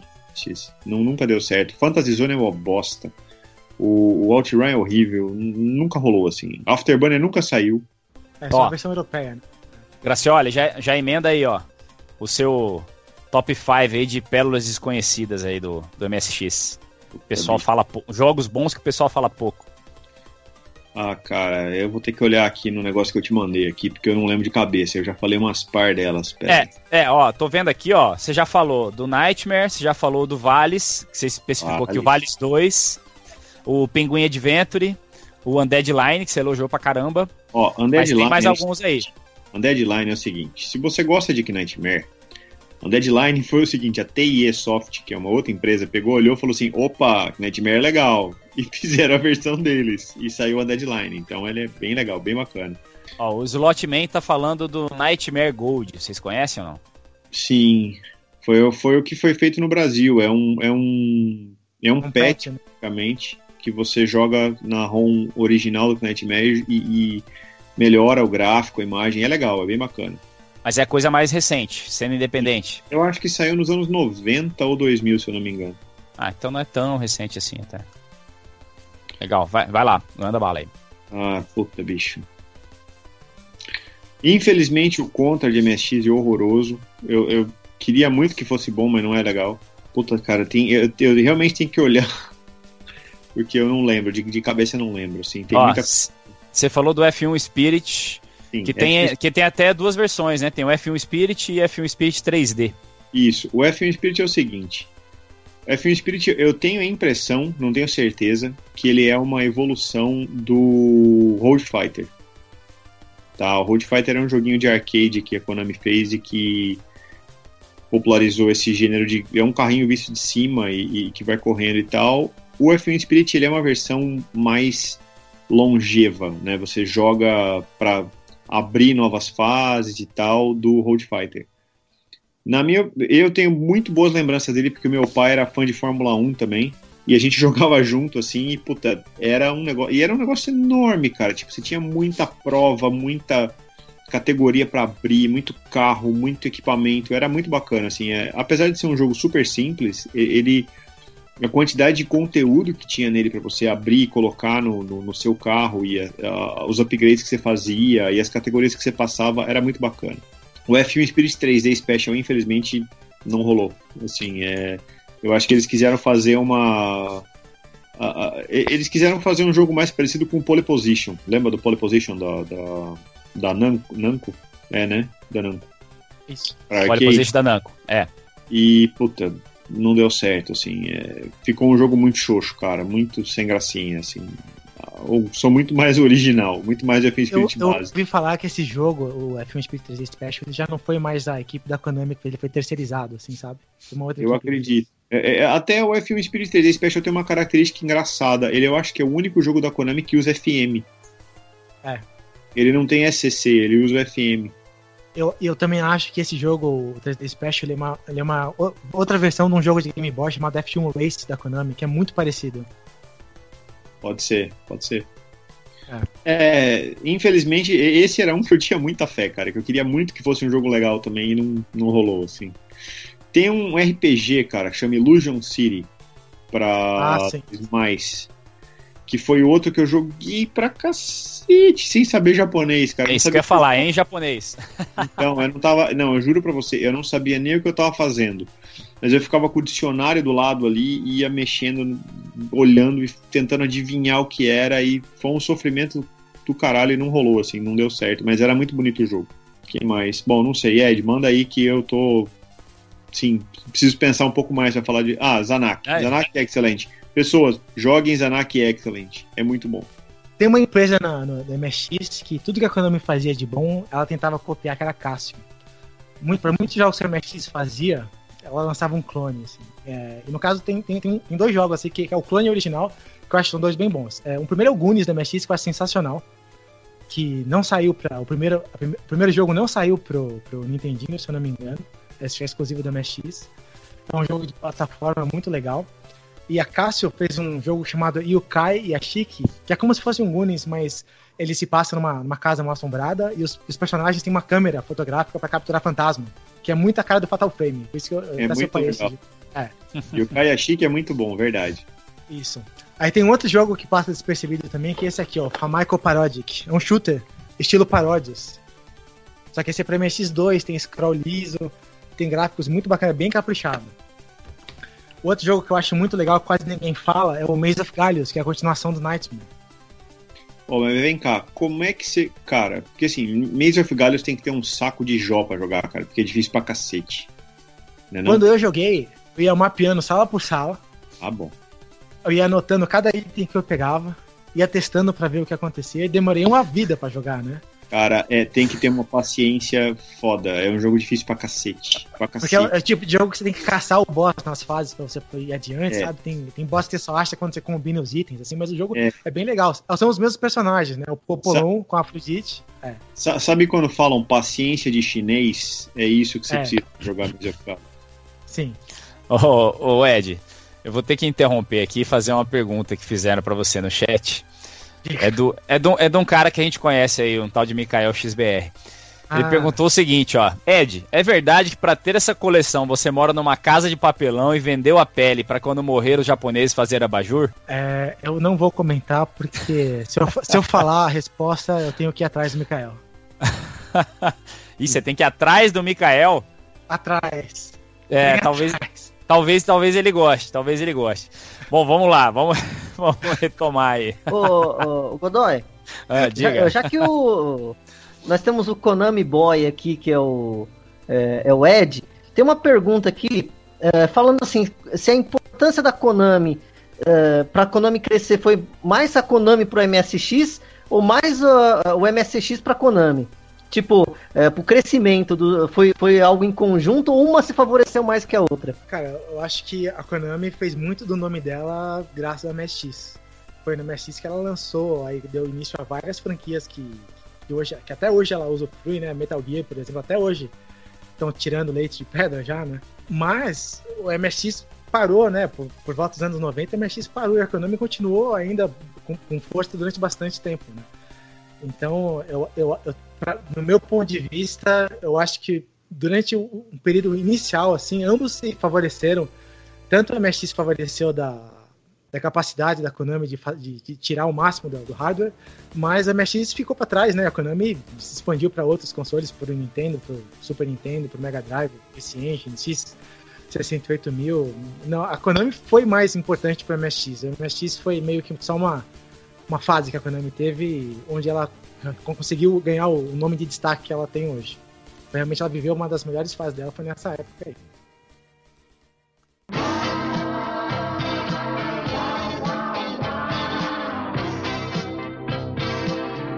Expert MSX, o microcomputador da Gradiente para a geração que vai mandar saber mandar. Expert MSX da Gradiente, o melhor programa para seu filho não ser programado. Vamos lá, direto para as perguntas que tem do chat aí. Eu tenho uma pergunta pro Gracioli aqui. Por que o Gracioli acha os kits do MSX, do MSX tão ruins? Os kits, ah, kits nacionais, será? Os é, kits nacionais assim, da época, eu acho que deve ah, ser. Popolon, é seguinte. Uh, eu não tenho nada contra uh, os kits terem saído, porque afinal de contas eles foram a forma que a gente arrumou para ter um MSX2 e um 2. A implementação da coisa, tipo, fazer um piggyback, meter aquilo na placa e tal, era muito precário, cara. Tipo, vamos dizer assim, por mais que a gente diga assim, era um técnico profissional fazendo isso, aquilo dava problema, né? Mal contato, estragava, às vezes não era muito bem feito, às vezes precisava de uma fonte externa e tal. Assim, eu não vou criticar a engenharia da coisa, porque realmente era algo genial. O cara tinha que fazer uma engenharia reversa e implementar aquilo, mas era muito melhor e muito mais bacana ter um micro japonês. Né? Obviamente que não era, não era a nossa realidade, né? Ninguém tinha, mas ficando um serviço meio porco, um remendo ali, né? E sei lá. É, eu lembro de caso de bateria que vazava na placa, gente que não conseguia tinha que levar duas, três vezes o troço de volta para o técnico para refazer, não dava certo. Então, enfim. Não, não, não é algo contra é, é, a, a, existência da coisa. Era, infelizmente, a nossa situação. Assim, era meramente o que a gente tinha na época à mão. Assim. Rolou, era o que a gente tinha, era como faziam. E infelizmente não era a melhor solução. Mas é isso. Beleza. E, aí e é tem, isso aí. Tem mais uma última pergunta que é do Eder, como sempre. Quais os jogos que, for, que são do MSX que foram portados para o PC Engine. Vocês lembram? Deve, Nossa, talvez véio. tenham muitos, né? Olha, da, que eu me lembre o Chevios, tá? O Chevios teve uma, uma versão Fort Out Saga para PC Engine também. Cara, mas é aí que tá. A Konami, a Compile e outras empresas faziam muitos jogos em comum, então, putz, pode ter uma biblioteca imensa aí, cara. Mas a pergunta é, foi portado do MSX para o PC Engine? Ah, acho que não, acho que nenhum deles, né? Acho que hum esse caminho aí, acho que não aconteceu, né? Eu acho que ele, tá, ele, deve, ele estar tá perguntando aquela questão dos B-Cards, lembra dos B-Cards da ah, sim, Hudson? Sim. Que sim. teve, acho que Star Soldier. É, Poyan. É. Poyan, é. é. É porque assim, o, PC Engine já é outro nível, cara. Já é um, é, um hardware bem mais novo, né? Então. Não, mas não... É, qual que é esse lance de B-Card aí que eu não entendi? O B-Card é o seguinte: o PC Engine usava os HU-Cards, né? Que é uns cartãozinhos assim. O PC, sim, o MSX, ele tinha um Deixa cartão... eu tenho aqui, peraí. Olha lá. O... Cara, é quando você tem o Ed por perto, velho, você não precisa fazer nada, velho. É, que isso, que eu só quero fazer live com esse cara agora. Tem a biblioteca Aí, esse... do Godot, a biblioteca do Ed e eu pra falar besteira. Tá ótimo, tá maravilha. Bom, o já foi a pele, já foi o fígado, já foi os rins. Não, que agora, que agora ele já tá vendendo os órgãos da próxima encarnação já. Ó, ah, isso, isso aqui é um, é um adaptador. É um cartucho que você espeta na MSX e você joga uns jogos em cartão que a Hudson Soft fazia, que parecem os cartões da. da... Do PC Engine. Parece o cartão do PC Engine, entendeu? É, pô, igualzinho. Mesmo estilão. E, e, e, você lia nele. Talvez seja isso que o cara esteja perguntando, eu não tenho certeza. Mas não tinha nenhuma compatibilidade entre eles. Não, não. Era um troço feito ah, para MSX mesmo. Era só o mesmo fabricante, só isso. E foram Inclusive, feitos... nem vingou essa ideia. É, isso que eu ia falar. Teve bastante jogo lançado assim ou não? Não. Não, acho que foram uns 4 ou 5 por aí. Nossa, pouquinho. Eu de cabeça não me lembro mesmo, mas eu sei que o Star Soldier teve, com certeza. Beleza.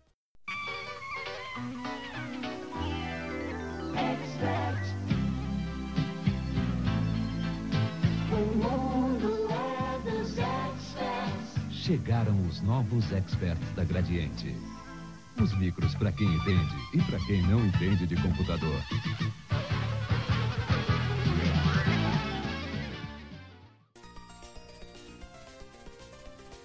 Agora vamos falar um pouquinho da cena de colecionismo do MX. Como que tá essa cena hoje? A gente sabe colecionar qualquer coisa relacionada a videogame, micro antigo, hoje em dia não é nada fácil. Então, expliquem pra gente aí. Vamos começar com o Ed, que pelo visto é o, o, o cara da coleção aí hoje de MSX. Fala aí pra gente, Ed, como é que tá, cara, colecionar pra ele? Tá um desastre completo. Se você quer começar a colecionar pro MSX hoje, cara, é melhor você ganhar na loteria, porque tá, é um desastre, é um absurdo, cara. O MSX, os preços das coisas, assim, foi, foi tudo pra estratosfera, cara. Não tem condição nenhuma de, de colecionar mais nada de MSX hoje. Compre um MSX, o computador, um 2 Plus, pegue um, um, um cartão SD aí pra, pra rodar os jogos e seja feliz, cara. Se for fazer essa, essa coleção que eu tenho aqui é, é coisa de quase uma década atrás que eu consegui comprar. Hoje em dia Ed, eu. Ed, você tem noção do perigo que você tá correndo, cara? Você vai ser sequestrado, mano. Toma cuidado. Não, ele já, ele já foi abduzido hoje aí, cara, e gostou. Já, já. Sério, o PCC que tá assistindo esse vídeo vai te levar, velho. Tá fudido, tá fudido. Fica esperto. Esqueça colecionar MSX hoje, cara. É impossível. É, é, a versão mais econômica que você pode ter é pegar um emulador com as ROMzinhas mesmo. É o que eu recomendaria a quem quiser começar. É, é, é, hoje não dá, dá desgosto, cara. E é engraçado, cara, que até no Japão os preços também são altíssimos.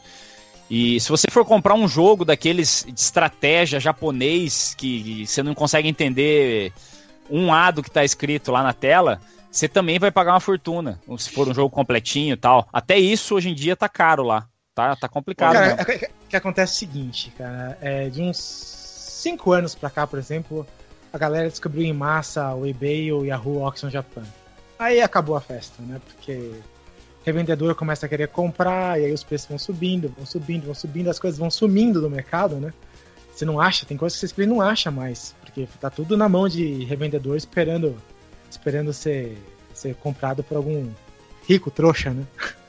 Porque não tem mais condição, cara. Eu, sinceramente, se fosse para começar hoje, assim, eu jamais ia fazer essa loucura. Nunca, nunca, nunca. Não faça isso. Não compre mais nada, galera. Vamos Depois colecionar desse... Mega Drive. É, Super Nintendo tá tudo mais em conta, mas esqueça. Depois dessa ódio ao não colecionismo, vamos aproveitar que falamos de emulação e vamos falar de emulação do sistema aí. Como é que ela tá? Funciona bem, 100%, PC, Android? Onde que você acha emulador de MSX aí? Pode ir. Pode começar com o Gracioli aí. Olha, bicho, eu sou um, um, um herege, um descarado. Eu emulo mesmo, eu não tô nem aí. Mas a. Uh, é, é, não, pra mim não tem problema nenhum, não, cara. Eu acho que tá muito bem. É, a gente tá muito bem representado nessa parte, assim, os pobrão. Emulador é, é vida, pô. Não, é sério, tá bacana, assim, é... Eu acho que não... Se você quiser realmente jogar, tipo, ah, eu quero jogar, tem. Você vai ter um pouquinho de trabalho no seguinte. Uh, quando você está falando de emular, você está falando de dois tipos de arquivos, tá? O arquivo .rom e o arquivo .dsk. O DSK são imagens de disco, o .rom são as imagens de cartucho. O .rom, cara, qualquer torradeira valita emula. Tá? É sério. Não, qualquer coisa roda. Qualquer coisa. Qualquer Androidzinho. Pode ser o seu pendrive, o seu pendrive não, o seu stickzinho, HDMI Android que você espeta na TV lá. O mais baratinho que você tiver, roda. Tranquilo. Uh, ah, DSK, cara, como são imagens de disco partidas em várias, né? Não é todo emulador que roda e não é todo emulador que faz que funciona direitinho, mas meu, quando roda, fica bacana. É só dar uma googladazinha, dar uma pesquisadazinha, no, achar um emulador que rode mais, é, mais compatível, né? mais, é, que seja mais versátil um pouco. É, na Android Store tem vários, para iOS eu não sei, para PC tem tudo que você imaginar, do, do pior ao melhor. E tem para Mac, cara. Para Mac tem muita coisa boa também. Tem um emulador que eu não me lembro agora o nome, eu posso até mandar pro Godoy depois, ele põe no link da descrição aí do vídeo. É, para Mac tem um emulador bem bacana. Ó, o Slotman tá falando aqui que os tá dando indicação de dois emuladores aí bons, o Blue MSX e o Open MSX. E ele é, falou também que ainda MSX. tem um terceiro, um ter uma terceira imagem aí, que é o ponto .cas, que é a imagem de fita cassete. Sim, é verdade. É isso aí mesmo. É que eu não costumo rodar muita coisa de cassete, eu já vou direto, já pego a versão DSK ou ROM, mas é, é verdade. É, Tem isso aí também. E valeu, Slotman. É, OpenMSX é o que eu uso no Mac e, puta, é filé. Quando eu descobri a internet, das, a segunda coisa que eu fui pesquisar foi MSX. E dei de cara com outro emulador, que é bem antigo já, isso era por 95, 96 talvez, é, que chamava FMSX. Era um emulador de linha de comando ainda. Mas esse emulador na época, acho que eu tava rodando isso num 486, ele já rodava MSX próximo da perfeição, assim. Então, hoje em dia, cara, esse emulador, o Blue MSX, por exemplo, além da interface gráfica que ele tem, né, para rodar as coisas, a emulação é, eu diria que é perfeita. Eu diria que você tiver uma desse, se você não, se não for um, fanático por MSX, você não tem por que comprar MSX para jogar mais, cara. Vai curtir ali, você vai ficar muito satisfeito, cara. É muito boa a emulação. Fora que você pode ligar o PC na sua na sua TV HDMI e, e curtir na, na, telona e usar todos os acessórios do PC para rodar. É muito bom, cara. Emulador, emulação é vida, que nem você falou. Eu recomendo. Eu acho que assim, a única coisa que a gente não pode passar nessa vida é vontade. Tá afim, velho? Emula. Aí, cara, mesmo quem coleciona, eu acho que, meu caso, por exemplo, é graças aos emuladores que eu voltei a me interessar, assim, forte por videogame que eu tava, eu, na época de vestibular, essas coisas, eu dei um tempo, eu parei, eu vendi os videogames que eu tinha, fiquei sem nada. Pô, aí começou a surgir aquele lance de emulador e tal. Pô, fiquei fascinado, fiquei maluco. E um pouquinho depois comecei a comprar os aparelhos e tal, e aí começou a coleção. Se não fosse os emuladores, eu jamais teria começado a colecionar. E a gente tem que levar em consideração que é graças ao emulador que a gente consegue conservar essa história da forma como a gente consegue, né? Porque imagina, se não, se não existissem, como é que ia ser pra gente conhecer o, os consoles mais obscuros e tal. Ainda mais hoje, que é quase impossível de conseguir achar determinados itens aí, é, tanto por preço quanto por raridade também. Mas enfim, emulação é, é tudo de bom. É, bom, vamos lá. Fala aí, fala aí. Foi o que eu falei um pouquinho antes. Galera, não passa vontade. Não vai nessa de Ai, emulação. Não, velho, emula, emula sim, emula sim, joga. Você vai ficar melhor depois. é isso aí. Bom, vamos falar um pouquinho da cena independente agora da MSX. A gente sabe que ela é bem forte, inclusive no Brasil. Sempre foi, aliás, no Brasil, né? Desde a da, da, da década de 80. Onde recentemente tivemos o lançamento do Zemix, que é um novo console do padrão MSX. Conta um pouco pra gente aí, Gracioli, que eu sei que você é o, é o cara que tem os Zemix fala um pouco sobre o aparelho e também sobre outras iniciativas independentes aí que temos, é, na parte de hardware especificamente.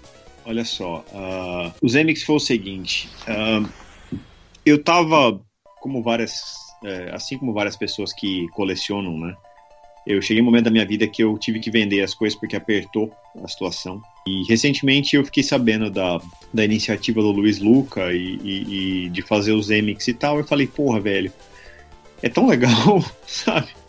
Pô, uma implementação FPGA do negócio e tal, roda tudo, com mapper, com Mega RAM, com SCC, com FM, com cartão SD, etc. Pelo preço que ele pede, cara, vamos ver, vamos dar uma chance. E, pô, não me arrependo não, sabe? Acho que é, o aparelho é muito bacana, roda tudo. Quando eu digo tudo, entenda por tudo o que você quer e o que você nunca sonhou em emular, nunca sonhou em rodar, vai rodar lá. Vai Até tá Turbo bem... R roda lá? Turbo R roda lá também? Olha, eu não me lembro se o Turbo R está implementado, mas eu também não tentei rodar nada.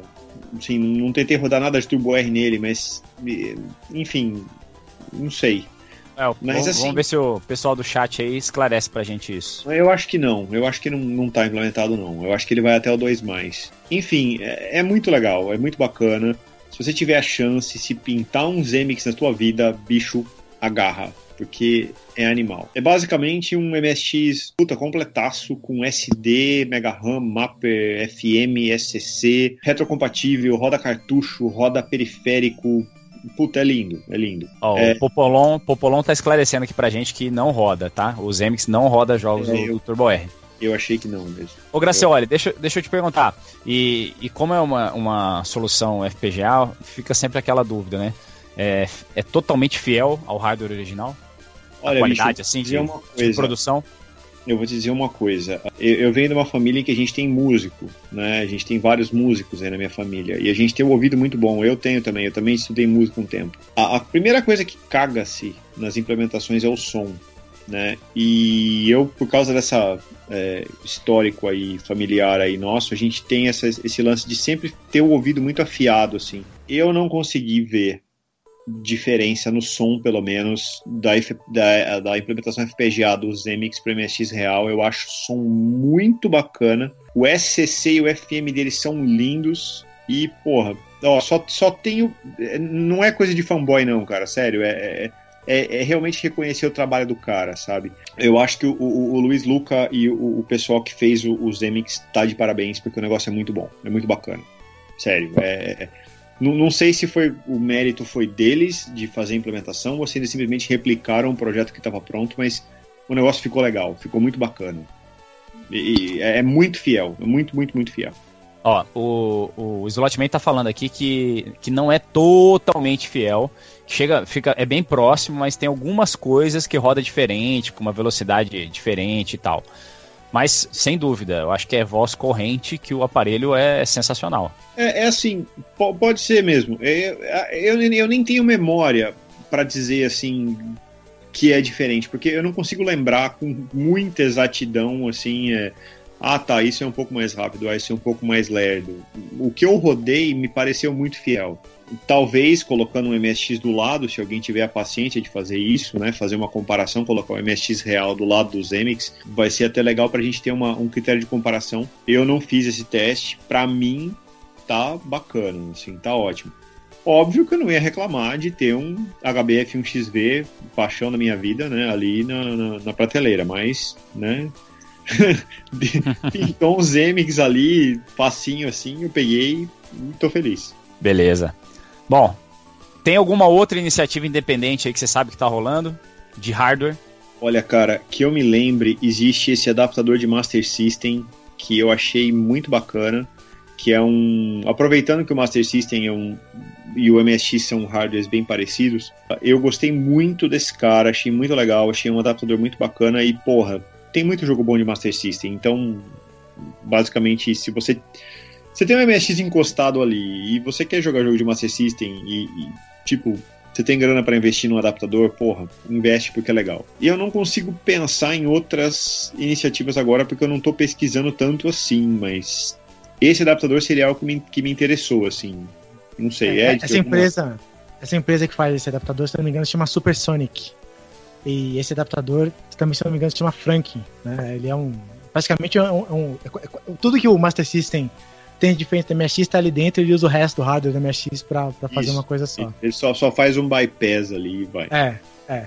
Isso. E dessa outra empresa, é, eu, te, eu, tenho uma outra placa de expansão chamada MIDPAC. Uh, como o MSX tem FMPAC, que é os computadores que não têm o som FM, você coloca esse cartucho nele, você vai ganhar o som FM.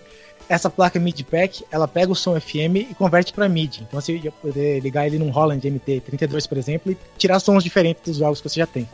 Isso é uma coisa legal. É. Você pode fazer isso inclusive com jogos de, de SCC. Então dá pra tirar bastante coisa interessante disso aí. Boa maneira. Fora isso, uma outra expansão interessante que tem, é, tem o SD Mapper, né, que é uma, um cartuchinho onde você coloca o SD para rodar os jogos, mas tem uma que é mais legal ainda, que tem um SD e tem um SCC dentro, né? Você carrega os jogos mega... É, essa é mais legal ainda. Que da hora. É, essa, essa é bem legal mesmo. Eu, eu Porque... ouvi falar, mas eu não cheguei a ver, que tinha uma que era um cartucho, é, é um cartucho 2 mais, que você espetava no MSX e ele virava um 2 mais.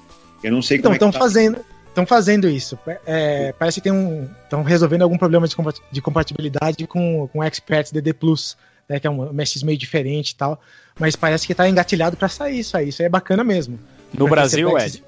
É, no Brasil. No legal, Brasil. Legal. Tem, tem, até uma lista no Facebook com interessados para comprar isso aí. Quem me falou disso foi até o Juliano. Beleza. Bom, a gente falou de hardware aí e produção de jogos independentes. Vocês têm notícia de como que tá? Se, se tem uma cena forte de produção de, de software? Sabe aí, Ed? Eu, Cara, eu gostaria no... muito, eu gostaria muito de saber.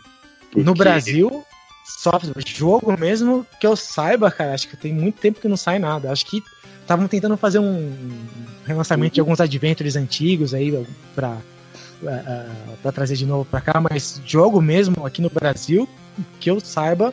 Agora lá fora tem bastante coisa acontecendo, tem conversão de, de coleco sendo colocada em cartucho, tem jogos novos sendo lançados em disco, até em fita cassete estão lançando, tem na Espanha e na Holanda ainda tem um, um desenvolvimento de, de, jogos ativo assim. Todo ano tem novidade, tem inclusive feira de, de de lançamento de jogos, né? Que eles fazem aqueles campeonatos, desenvolver o jogo em um mês, dois meses e tal.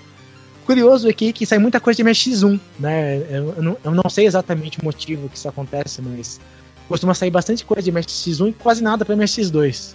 Eu não sei qual que é o motivo da preferência, assim, que até alguém que manja mais de programação poderia dar um, um, uma informação maior nisso aí. Eu Mas acho que fora- não é programação não, cara. Eu acho que é questão de mais, mais base instalada. Pode ser, faz sentido. Faz sentido. É, mas tem sim, tem bastante coisa saindo. Inclusive tem uma loja chamada de MSX Shop, MSX Cart Shop, alguma coisa assim, que vende cartuchos novos lá. Jogos novos, convertidos ou não, de até de outros computadores, sabe, que são parecidos com o MSX, eles estão colocando em cartucho. E tem bastante coisa saindo sim. Todo ano tem, tem, tem novidade. Pô, show de bola. Bom, é, parece que no Brasil o pessoal tá fazendo mais aplicativos, né? Fica focado mais em aplicativos do que em jogos, né? Quem sabe É, o eu- pessoal se anima aí. Eu já vi bastante gente fazendo esforço para fazer recuperação de disquete com problema, né? Que não- coisas que saíam só em disquete promocionais ou de outras lojas brasileiras, soft houses brasileiras que faziam software na época, discos que estavam se perdendo, o pessoal tá fazendo é, um software que faz a recuperação desse disco de algum jeito. É, software de cópia também, algumas coisas tinham proteção especial de cópia, acho que já tem coisa mais avançada nisso, mas, mas acho que é mais por aí mesmo, questão de jogo. É, ó, o Hum. Slotman, o Slotman tá mencionando alguns aqui. Show do Milhão, Caverna do Dragão, Profanation MSX 2, Blink Scary School, Box Boy, vários jogos convertidos do SG-1000, Coleco, mas isso acho que é lá fora, né? Popeye É, Link então. do Game.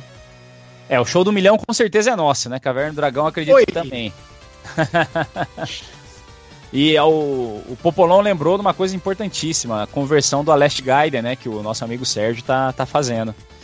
Que tá convertendo um jogo que é, foi lançado em disquete, É. convertendo para rodar em cartucho. Um e lançado em disquete em quantidades bem limitadas, né, Ed? Você sabe bem dessa história aí. É, não é que ele foi lançado em disquete. A, a Compile, que fazia jogos pro MSX, ela tinha uma revista eletrônica que ela lançava. Acho que era, acho que era mensal, eu não tenho certeza. E gente tem, parece que uns 32 volumes. E cada revista dessa tinha demos, tinha é, jogos, tinha outras bobagens desse tipo. E em uma dessas edições, ela lançou esse Last Guide.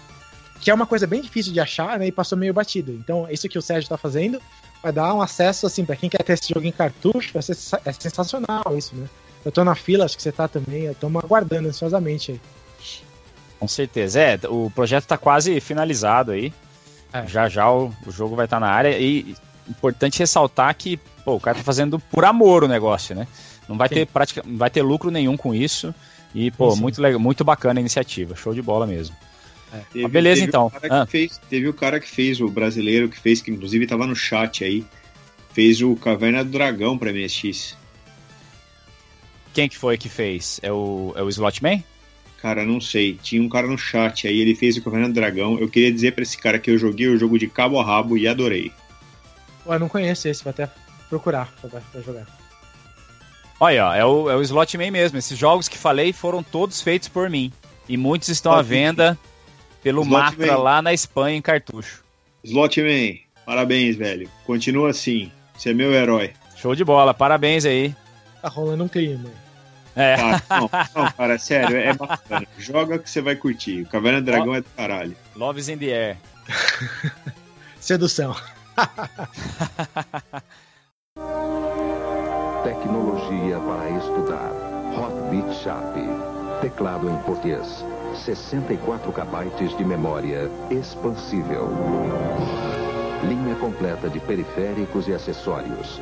16 cores no vídeo e muitos programas para você estudar física, química, matemática, línguas e muito mais. Hot Beat Sharp na volta à escola. Aqui começa o futuro desta geração. Sui, tem pergunta da galera aí pra gente fechar? Bom, tem a pergunta aqui do, do Éder e o Mikael XBR, bem coladinho atrás, juntinhos os dois, perguntando sobre o flashcard, sobre é, emulador de MSX, se é bom, se funciona. Bom, emulador a gente já respondeu e flashcard, uma pergunta interessante. Ah, não, Tem- eu acho que o que o Mikael perguntou foi se existe emulador para o MSX. Entendeu? Para rodar dentro do MSX e Ah, outras tá, plataformas. entendi. Eu sei Sim. que tem um de Game Boy, parece. É bom. Caraca. É. Funciona eu acho que tem um de Coleco sério? também. Eu acho que tem um de Funciona Coleco bem também. caramba. Os dois. É. Pô, sensacional. Ah, tem, tem de Atari E funciona bem também. também. Pô, legal. Show de bola. Jamais imaginei isso, cara. Tem, tem sim, é bacana. E tem. Que posso expandir a, a, pergunta um pouco mais? Quem tiver a fim de rodar MSX no Amiga, o FMSX de Amiga é perfeito também, roda muito bem. E a questão do áudio, como é que fica? O Amiga legal. não tem, não, não tem PSG, legal. né? Fica bom? Não, fica legal. E vocês sabem se tem tipo Everdrive pro MSX? Algo plug and play assim? Tem. Cara, tem que fazer todo, algum tem todo tipo. Tem todo tipo de expansão já. Tem IDE, tem SD, tem Mega RAM, tem Mapper, tem todo tipo de expansão que você pode. Cada um usa um formato de jogo diferente, mas tem todo tipo de expansão que você pode usar para rodar jogos. A partir do momento que um brasileiro gosta de MSX, cara, tem tudo que forma de rodar piratagem. é verdade. Você pode imaginar. É verdade. Ó, o Slotman tá falando ali também que tem de emulador do Coleco ZX Spectrum e do ZX81. Realmente o pessoal é animado, hein, para fazer emulador para MSX. Agora tem uma pergunta aqui do Carlos Margachov, perguntando que com o anúncio da Tectoy desse novo Mega Drive no estilo clássico, é, tecnolo te tecnologicamente falando, teria como recriar o console MSX com os componentes eletrônicos atuais? O que acontece é o seguinte, tá? É, isso eu, eu posso falar com uma certa certeza. Existem componentes que não são mais fabricados, tá? É, tipo VDP, PSG, etc. Não é mais feito. Tá? Você pode implementar, fazer um FPGA. Que, é, que é o que fez os Zemix, né? Sim, é o caso do Zemix e é o caso desse Mega Drive nojento, podre, capado que a Tectoy vai lançar aí. Mas é, é o que eles vão Fala fazer. assim, assim você magoa. Quanto amor, quanto amor. Não, mas é sério, é, é podre, vai, vamos ser sinceros, é no, nojento. Não, vai. Mas, não, enfim, não fala é, isso, vai lá. Manda um beijinho no ombro, Godoy. É, é, enfim, né? Não dá pra fazer, cara. Não, é uma questão de, é uma questão de, de, de peça disponível no mercado. Não, não tem as mesmas peças. O que você vai conseguir fazer é um FPGA, ou seja, uma implementação de hardware, você vai ensinar o hardware a se comportar como o outro. É, podemos chamar isso de emulação via hardware. Tá? É a mesma coisa? Não existe garantia nenhuma disso, tá? Não existe uma. uma não, não tem como afirmar que vai ficar igualzinho, tá? Dá para fazer? Dá. Dá para fazer emulação por software, como o pessoal da Nintendo fez com o, o NES Mini? Dá. Vai saber qual é o interesse disso, né? Sei lá. O Zemix, na minha opinião, é o, o, bem implementadinho. Se você quiser procurar no mercado, é meio ruim de comprar, porque tem uma lista de espera monstruosa, mas dá uma googlada aí, uma procurada no Facebook que você encontra como achar o, o, essa, essa, esse produto pronto, tá? Mas eu não vejo muito como criar um com, as, com o que a gente tem de hardware hoje sem, sem esbarrar nesse problema do FPGA, tá? Ó, o Popolon tá falando que o PSG é da microchip que acha até hoje aí que ele comprou vários, inclusive. Então, tem um componente ainda existe. Sim. o problema é o resto, né? É, não, é, com certeza vai ser uma outra coisa, assim, né? Coisas pontuais só que é. você vai encontrar. Outra é. você pode encontrar similar, que pode até é. servir, mas é praticamente impossível você ter o, o conjunto todo. Ó, foi o Bruno Lima. Bruno Lima, desculpa não ter lembrado o teu nome aí, cara. É, ele falou isso mesmo, são os Adventures. Amazônia, Gruta de Maquiné. Vocês chegaram a jogar ou não? Joguei. Ah, teve outro, teve aquele Mistério da Gávea, né? Não teve o da Serra Lenda Pelada? Da é, alguma coisa assim. Teve, teve vários, sim. Teve o Palhada City. Renato De Giovanni é o criador Isso. aí do, dos jogos. Isso. O Renato De Giovanni foi um cara que nos anos 80 ele criou muita coisa. Ele era um cara que escrevia RPG, é, adventure de texto, que era uma coisa que naquela época rolava fazer. Hoje em dia acho que ninguém ia ter saco de jogar isso. Joguei, joguei bastante sim. Eu não tinha muito saco pra isso não, cara, mas eles estavam ah, lá uma coisa que o, que o Icon Games está falando no chat ali é que realmente tem muitos jogos que já foram traduzidos, né? Que na época era tudo japonês. E hoje já tem patch. Um, um, famoso é o SD Snatcher, por exemplo. Você pode jogar inteiro em inglês, em português. O Metal Gear também. O Snatcher também. Tem outros jogos menos conhecidos. O, o Shalom também. Tem, tem vários. Vale, vale, isso, é, se você não tiver nenhuma outra forma de jogar e só puder jogar na emulação, vai jogar porque você está perdendo coisa boa aí. Beleza. E aí, Sui? Mais alguma? Uh, aí tem o, a pergunta lá do Juju, que ele formulou melhor. Aqueles que tem muita coisa na cena atual de hardware e software e que o Ed tá ligado nessas coisas, o que, que vocês acham? Olha, para quem curte MSX, tudo que tá saindo de hardware agora eu acho fantástico. Assim, sai todo tipo de coisa, sai controlador de CD-ROM, controlador de, de, é, de, DVD, de disk drive, de, de tudo de forma moderna, novo, implementado da maneira correta a maneira de jogar os, os jogos agora via semelhantes a Mega RAM, mas de, usando SD card também tem tudo que você possa imaginar saiu. Os tipos de som tem vários que saíram, estão emulando Moon Sound. Tem o VDP que era para ser o VDP do, do MSX 3.0, já estão fazendo isso num cartucho à parte que você pode usar para rodar certos demos de jogos que saíram. Tem muita coisa assim para quem é curioso e gosta mesmo e está disposto a, a investir. Tem uma infinidade de coisas que você pode comprar hoje em dia. A parte de hardware tá de parabéns. Show de bola. Ó, o pessoal tá perguntando pro Gracioli aí. Gracioli, jogou o Palhada City?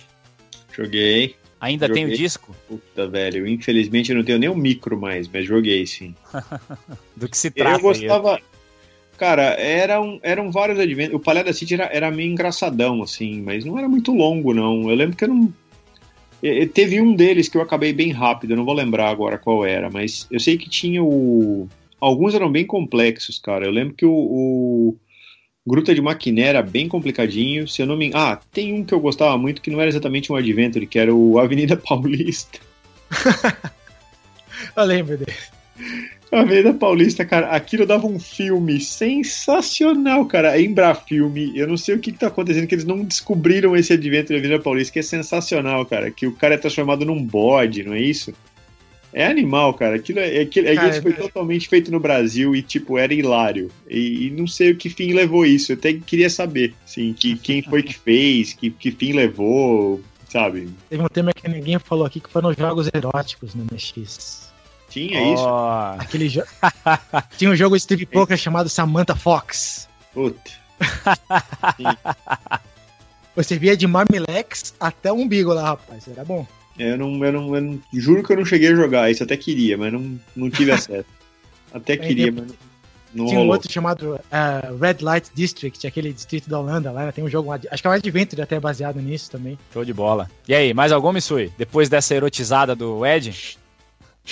Aí tem uma pergunta do Éder aqui, perguntando se existe mod de MSX, é, SD card ou HD.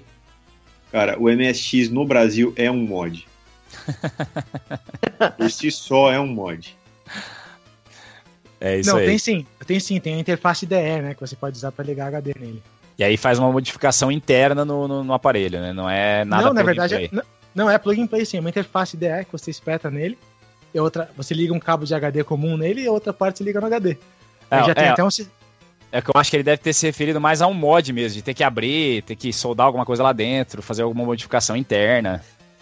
Algo mais nesse sentido, eu acho. Ah, o que o pessoal mais faz disso aí é fazer a expansão de memória interna, né? Existe um Muitos- negócio que eu acho que é o mod dos mods, que é o POC menos 1,0. Que acho que faz rodar uma porrada de coisa no MSX de uma versão para outra. Isso, só isso é um mod. Ó, o pessoal tá falando que esse Palhada City é, é o- acho que é o, o jogo mais raro do MSX. Algumas pessoas acham até que é igual cabeça de bacalhau. Não, cara, isso teve, isso rolou.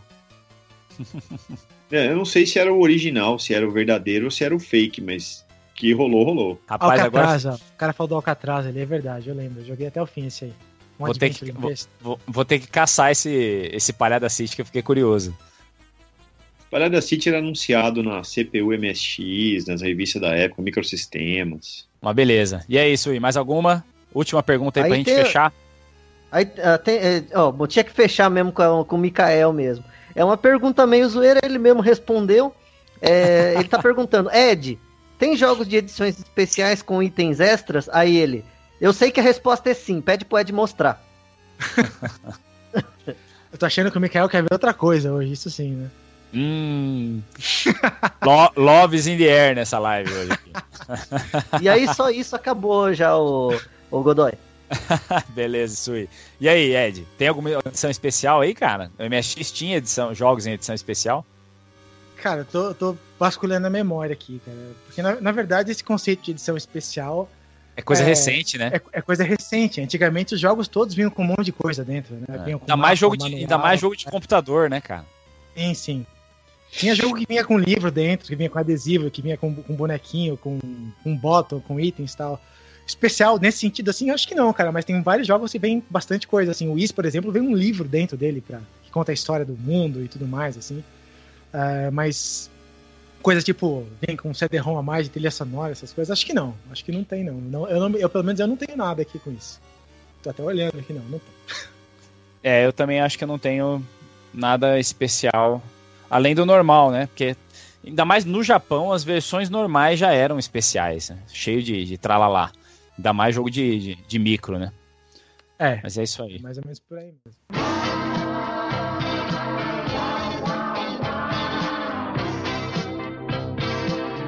Expert MSX, o microcomputador da Gradiente para a geração que vai mandar saber mandar. Expert MSX da Gradiente, o melhor programa para seu filho não ser programado.